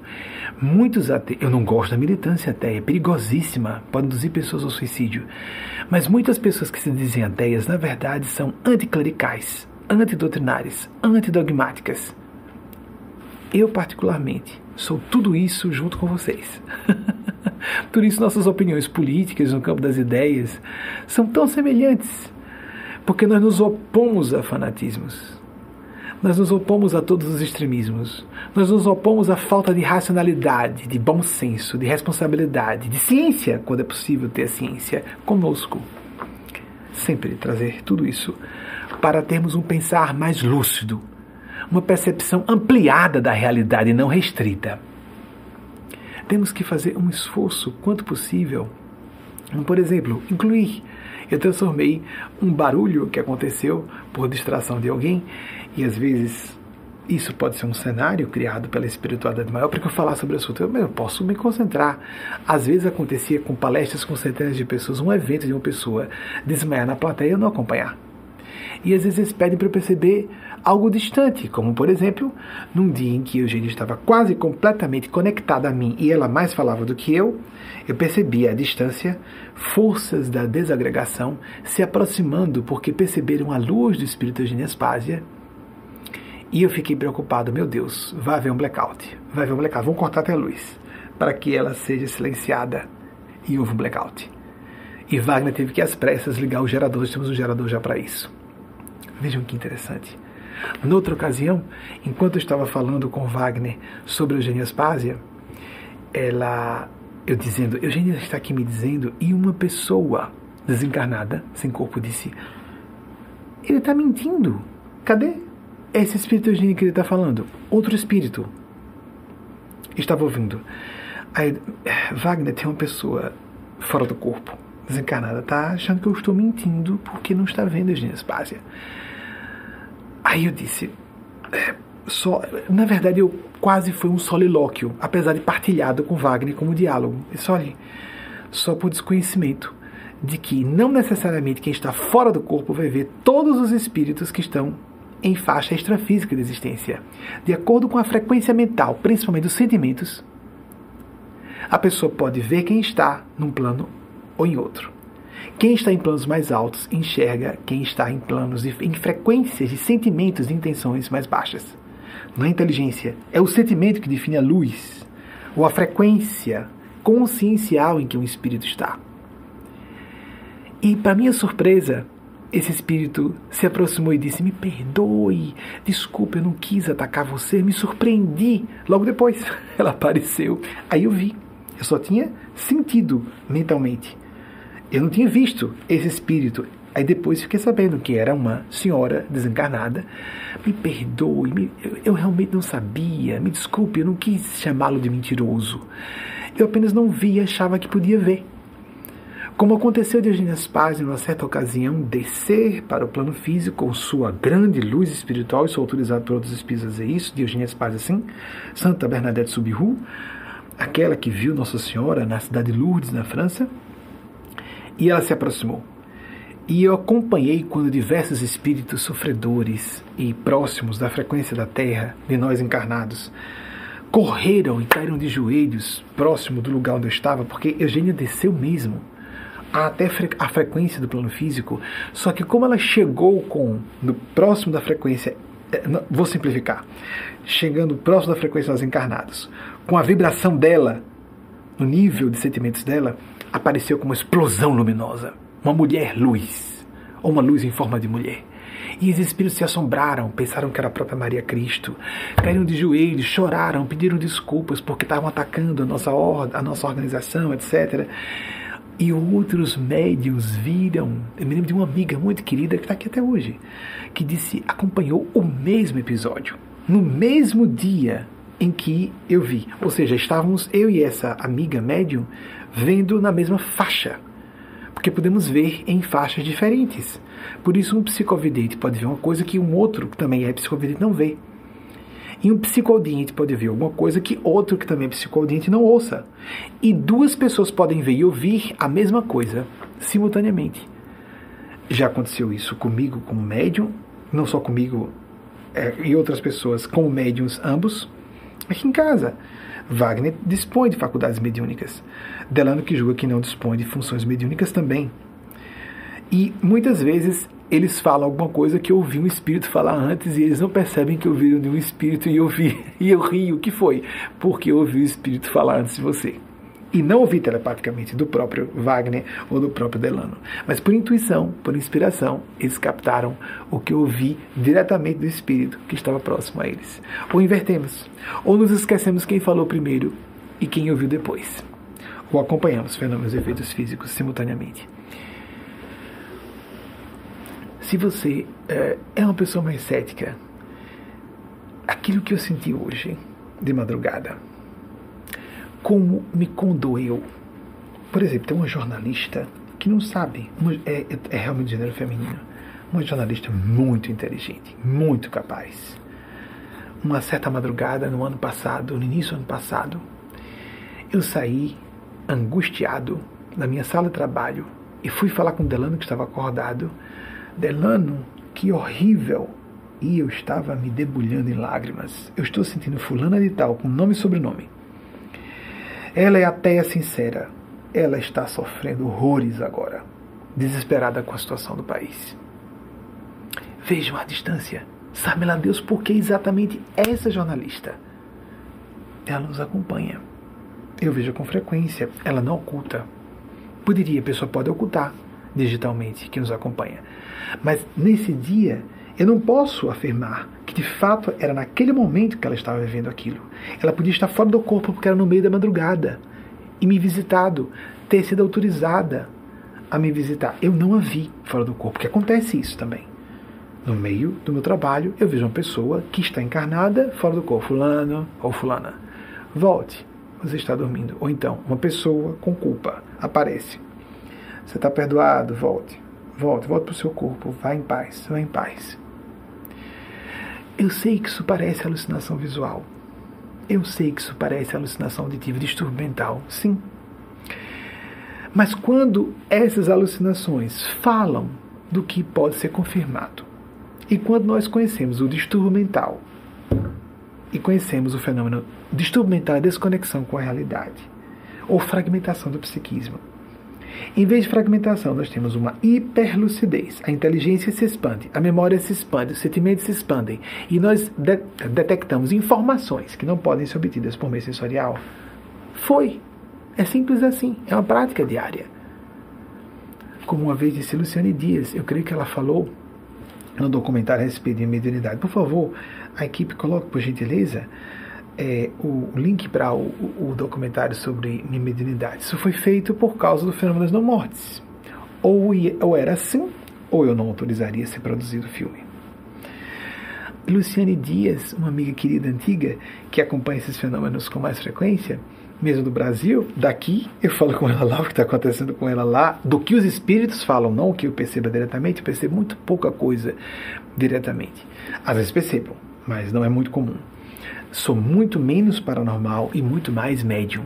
Ou seja, para a comunicação com o espiritual, me concentrei na faixa de Genespásia para canalizar essa faixa. Ela disse: é possível percebermos com essa prática é, próxima a Benjamin, no caso, por comigo, a realidade, o realismo desse fenômeno mediúnico no mundo espiritual, em termos aproximados. Vale a pena que você veja. Para refletir a respeito. Divida com outras pessoas, compartilhe, coloque em suas redes WhatsApp, passe adiante. Há pessoas que podem deixar de cometer o suicídio se você citar, se você passar adiante. Eu já estou, amigos, amigas, não há jogada se houvesse jogada de ser popular, não me declararia gay. não estaria nessa área, e sim numa uma igreja com dízimo. Não seria mais inteligente, eu acho, né? Estaria trabalhando, não era melhor ficar no meio do direito depois? E tanta gente é decente nessas áreas, em todas elas. A gente que é oculta, que é gay, ok, é direito das pessoas, não é? Mas se eu quisesse realmente a popularidade, eu não estaria em outra área. Então, você não pode dar um voto de confiança que eu estou dizendo e considerar que há pessoas que podem deixar de cometer o suicídio. LGBTs, pessoas que estão ateias porque não sabem que são anticlericais, antidogmáticas e não aceitam as pregações mentirosas de alguns e algumas religiosos religiosas, não de todos e todas. Há pessoas decentes das religiões convencionais também. Eu não sou radical nisso apenas acho que é mais fácil vivemos a espiritualidade autêntica fora dos meios religiosos convencionais. Sim, é mais fácil. E não como Carl Gustav Jung disse que a religião mata a espiritualidade. Eu acho que ele foi um pouco extremista nisso aí. É uma opinião minha. Eu não sou junguiano. Eu não sou psicólogo junguiano. Então ele achava que, por exemplo, só gente como eu poderia viver espiritualidade autenticamente, porque estou desligado de religiões convencionais. Não, eu acho que há pessoas em religiões convencionais que, que são devotas, católicas, kardecistas, evangélicas. Martin Luther King era protestante, evangélico da Igreja Batista, um grande gênio do plano maior que desceu para poder fazer o belíssimo trabalho que nos legou, desencarnando a queima-roupa em 1968, tendo nascido em 1929. Não precisa botar uh, os, as datas dele, que recentemente eu citei, acho, na semana passada, não precisa. Então, é, dentro das religiões, como fora das religiões, dentro do meio científico, fora do meio científico, há pessoas que estão em meios acadêmicos bastante avançados, na busca do conhecimento, e que não se submetem àquela disciplina do saber à ciência propriamente. Como, por exemplo, os que são os que trabalham na área artística ou filosófica. Até quem fale que quem trabalha com psicologia não pode submeter aos critérios científicos. Isso é bastante controverso. Eu considero a psicologia uma área exclusiva de conhecimento. E os nossos amigos espirituais. E há muitos psicólogos e linhas psicológicas que tentam, certas escolas de psicologia que tentam enquadrar quanto possível, principalmente aqui nos Estados Unidos, entre os povos anglofônicos, em uh, num rigor estatístico, ele é fazendo levantamento, quanto possível, tornando objetivo que é subjetivo par excellence a nossa mente humana, o estudo do comportamento humano. Divulgue, passe adiante. Apenas indique o link Cite a fonte. Não, não plagie o que é do céu. Porque algumas falas eu sei que são universais, a pessoa pode entrar em sintonia, mas muita coisa eu sei que para o vídeo de eu passei anos sucessivos falando sozinho. Acompanho a literatura na área, depois outras pessoas começam a aparecer falando a mesma coisa sem citar a fonte. Não tem importância que a pessoa passe adiante porque se esqueceu da fonte, porque é muito comum isso também. É uma é um plágio inconsciente. Mas há pessoas que negam declarar, acreditar. Aí o que acontece? Uma pessoa que poderia vir para cá por causa de uma ideia que ela gostou pode ser salva por outras tantas muito mais importantes para ela do que aquela que você citou. E se alguém comete suicídio, se desespera porque você não indicou, esse sangue da morte dessa pessoa ou do desespero está na sua linha kármica. Quer você acredite, quer não. Então, compartilhar é obrigatório, se você acredita. Isso não ameaça. É o mesmo que dizer, ó, lei de gravidade. Se você se lançar aqui dessa altura, você vai cair e se arrebentar lá embaixo. Está me ameaçando? Está me ameaçando? Não. É uma lei. A lei do retorno existe. A lei kármica existe. E nós temos que estar alertas para isso. Não se preocupem que a maior parte vai ouvir e não vai querer me ouvir outras vezes. É uma questão de nível. Desculpem se sou arrogante. Eu não me incomodo de parecer arrogante. uma coisa é certa.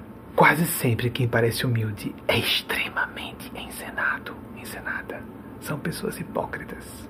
Pessoa de voz muito doce, muito amável.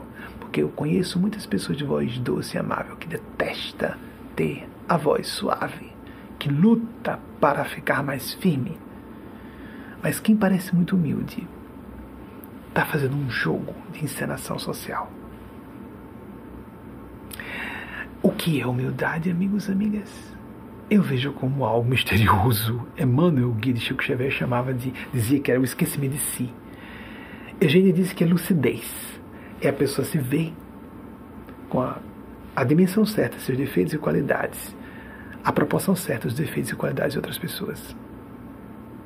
Então, se uma pessoa for muito honesta, ela pode falar como Jesus: Eu sou o caminho, a verdade e a vida. Quem não vier ao Pai por mim não, não chegará ao Pai. Quem não vier por mim não chegará ao Pai. Ah, uma pessoa falou isso. Tem muita gente, vocês sabem que há muita gente que acha até hoje, até hoje, que Jesus é um falso profeta. Vocês sabem disso. É porque não trazem a público. Vocês sabem? Estudem, pesquisem.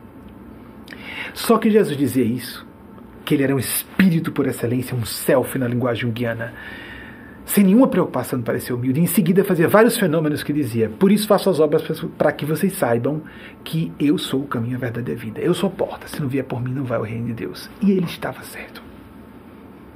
Não sou arrogante. Soa, soa.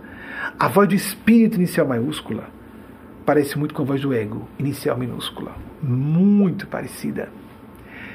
E se a pessoa quiser priorizar a parecer humilde e modesta a ser honesta, ela pode ser bem mais desonesta do que as pessoas mais humildes e mais lúcidas, mais preocupadas em fazer o bem. Jesus pediu que observássemos. Conhece-se a árvore pelos frutos. Vamos observar o que, que a pessoa está fazendo. A boca fala do que o coração está cheio. O que, que essa pessoa está falando? A coerência, a base racional, qual é a coerência entre a vida da pessoa e o discurso dela? Na intimidade, ela continua coerente com o que ela diz publicamente? ou ela tem uma persona muito distinta publicamente do que ela traz na sua vida privada. Algum grau de diferença tem que existir. Nós não vamos nos abrir completamente para um público heterogêneo. Mas existe um fio lógico de decência, de coerência, de integridade. Pessoas íntegras costumam ser coerentes. Elas vão ficar mais reservadas em público. Não, há tu, não é tudo que eu posso falar aqui. Já fiz várias vezes. Nessas palestras fechadas eu falo de modo diferente do que falo aqui publicamente. Partilhe, passe adiante.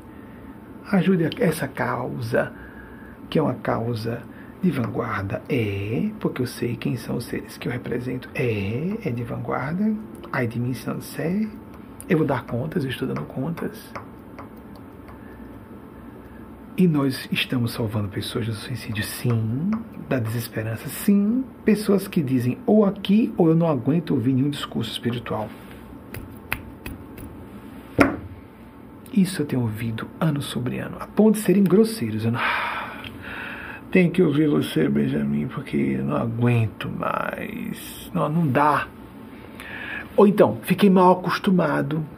Olha só, assim, deslavadamente, sem se preocuparem de ser elegantes ou polidas. É, estou mal acostumado, não aguento mais ouvir outras, outros discursos espirituais ou religiosos.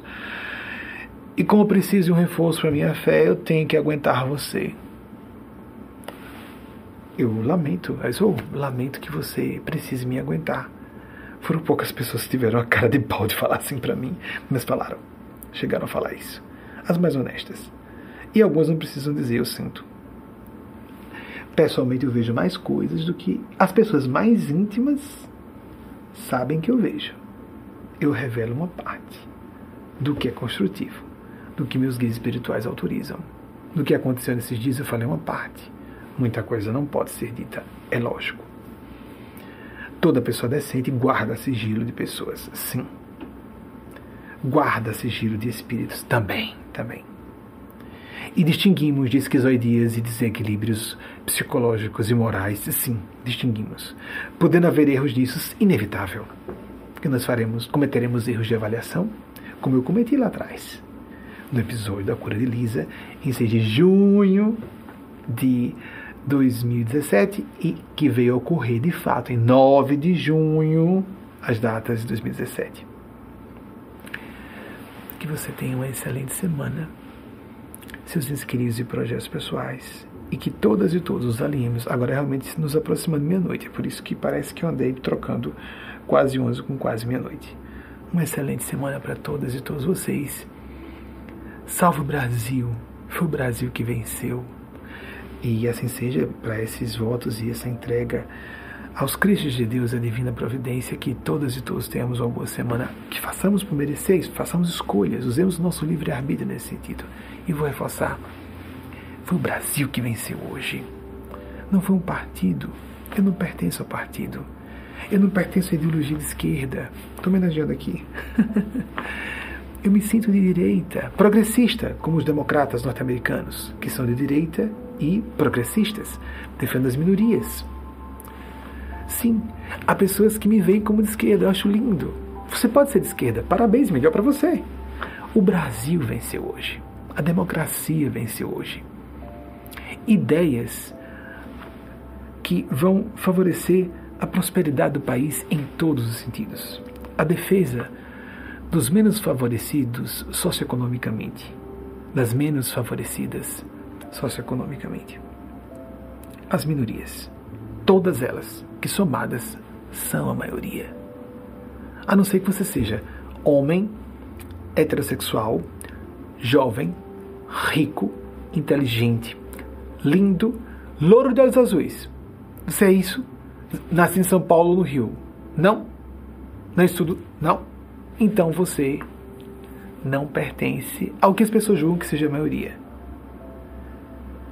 Se você ou é mulher, ou é mestiço ou negra, ou não é muito inteligente, ou não tem muito poder, ou não tem uma posição de status, ou você é LGBT, mesmo que não diga ninguém, Ou você já passou de 40, ah, tá passadinho, tá passadinho. Eu tenho 52, é, já estamos caminhando para o sofrer, sofrer a gerontofobia. Chega a 60 anos, já foi velho, velha, velha.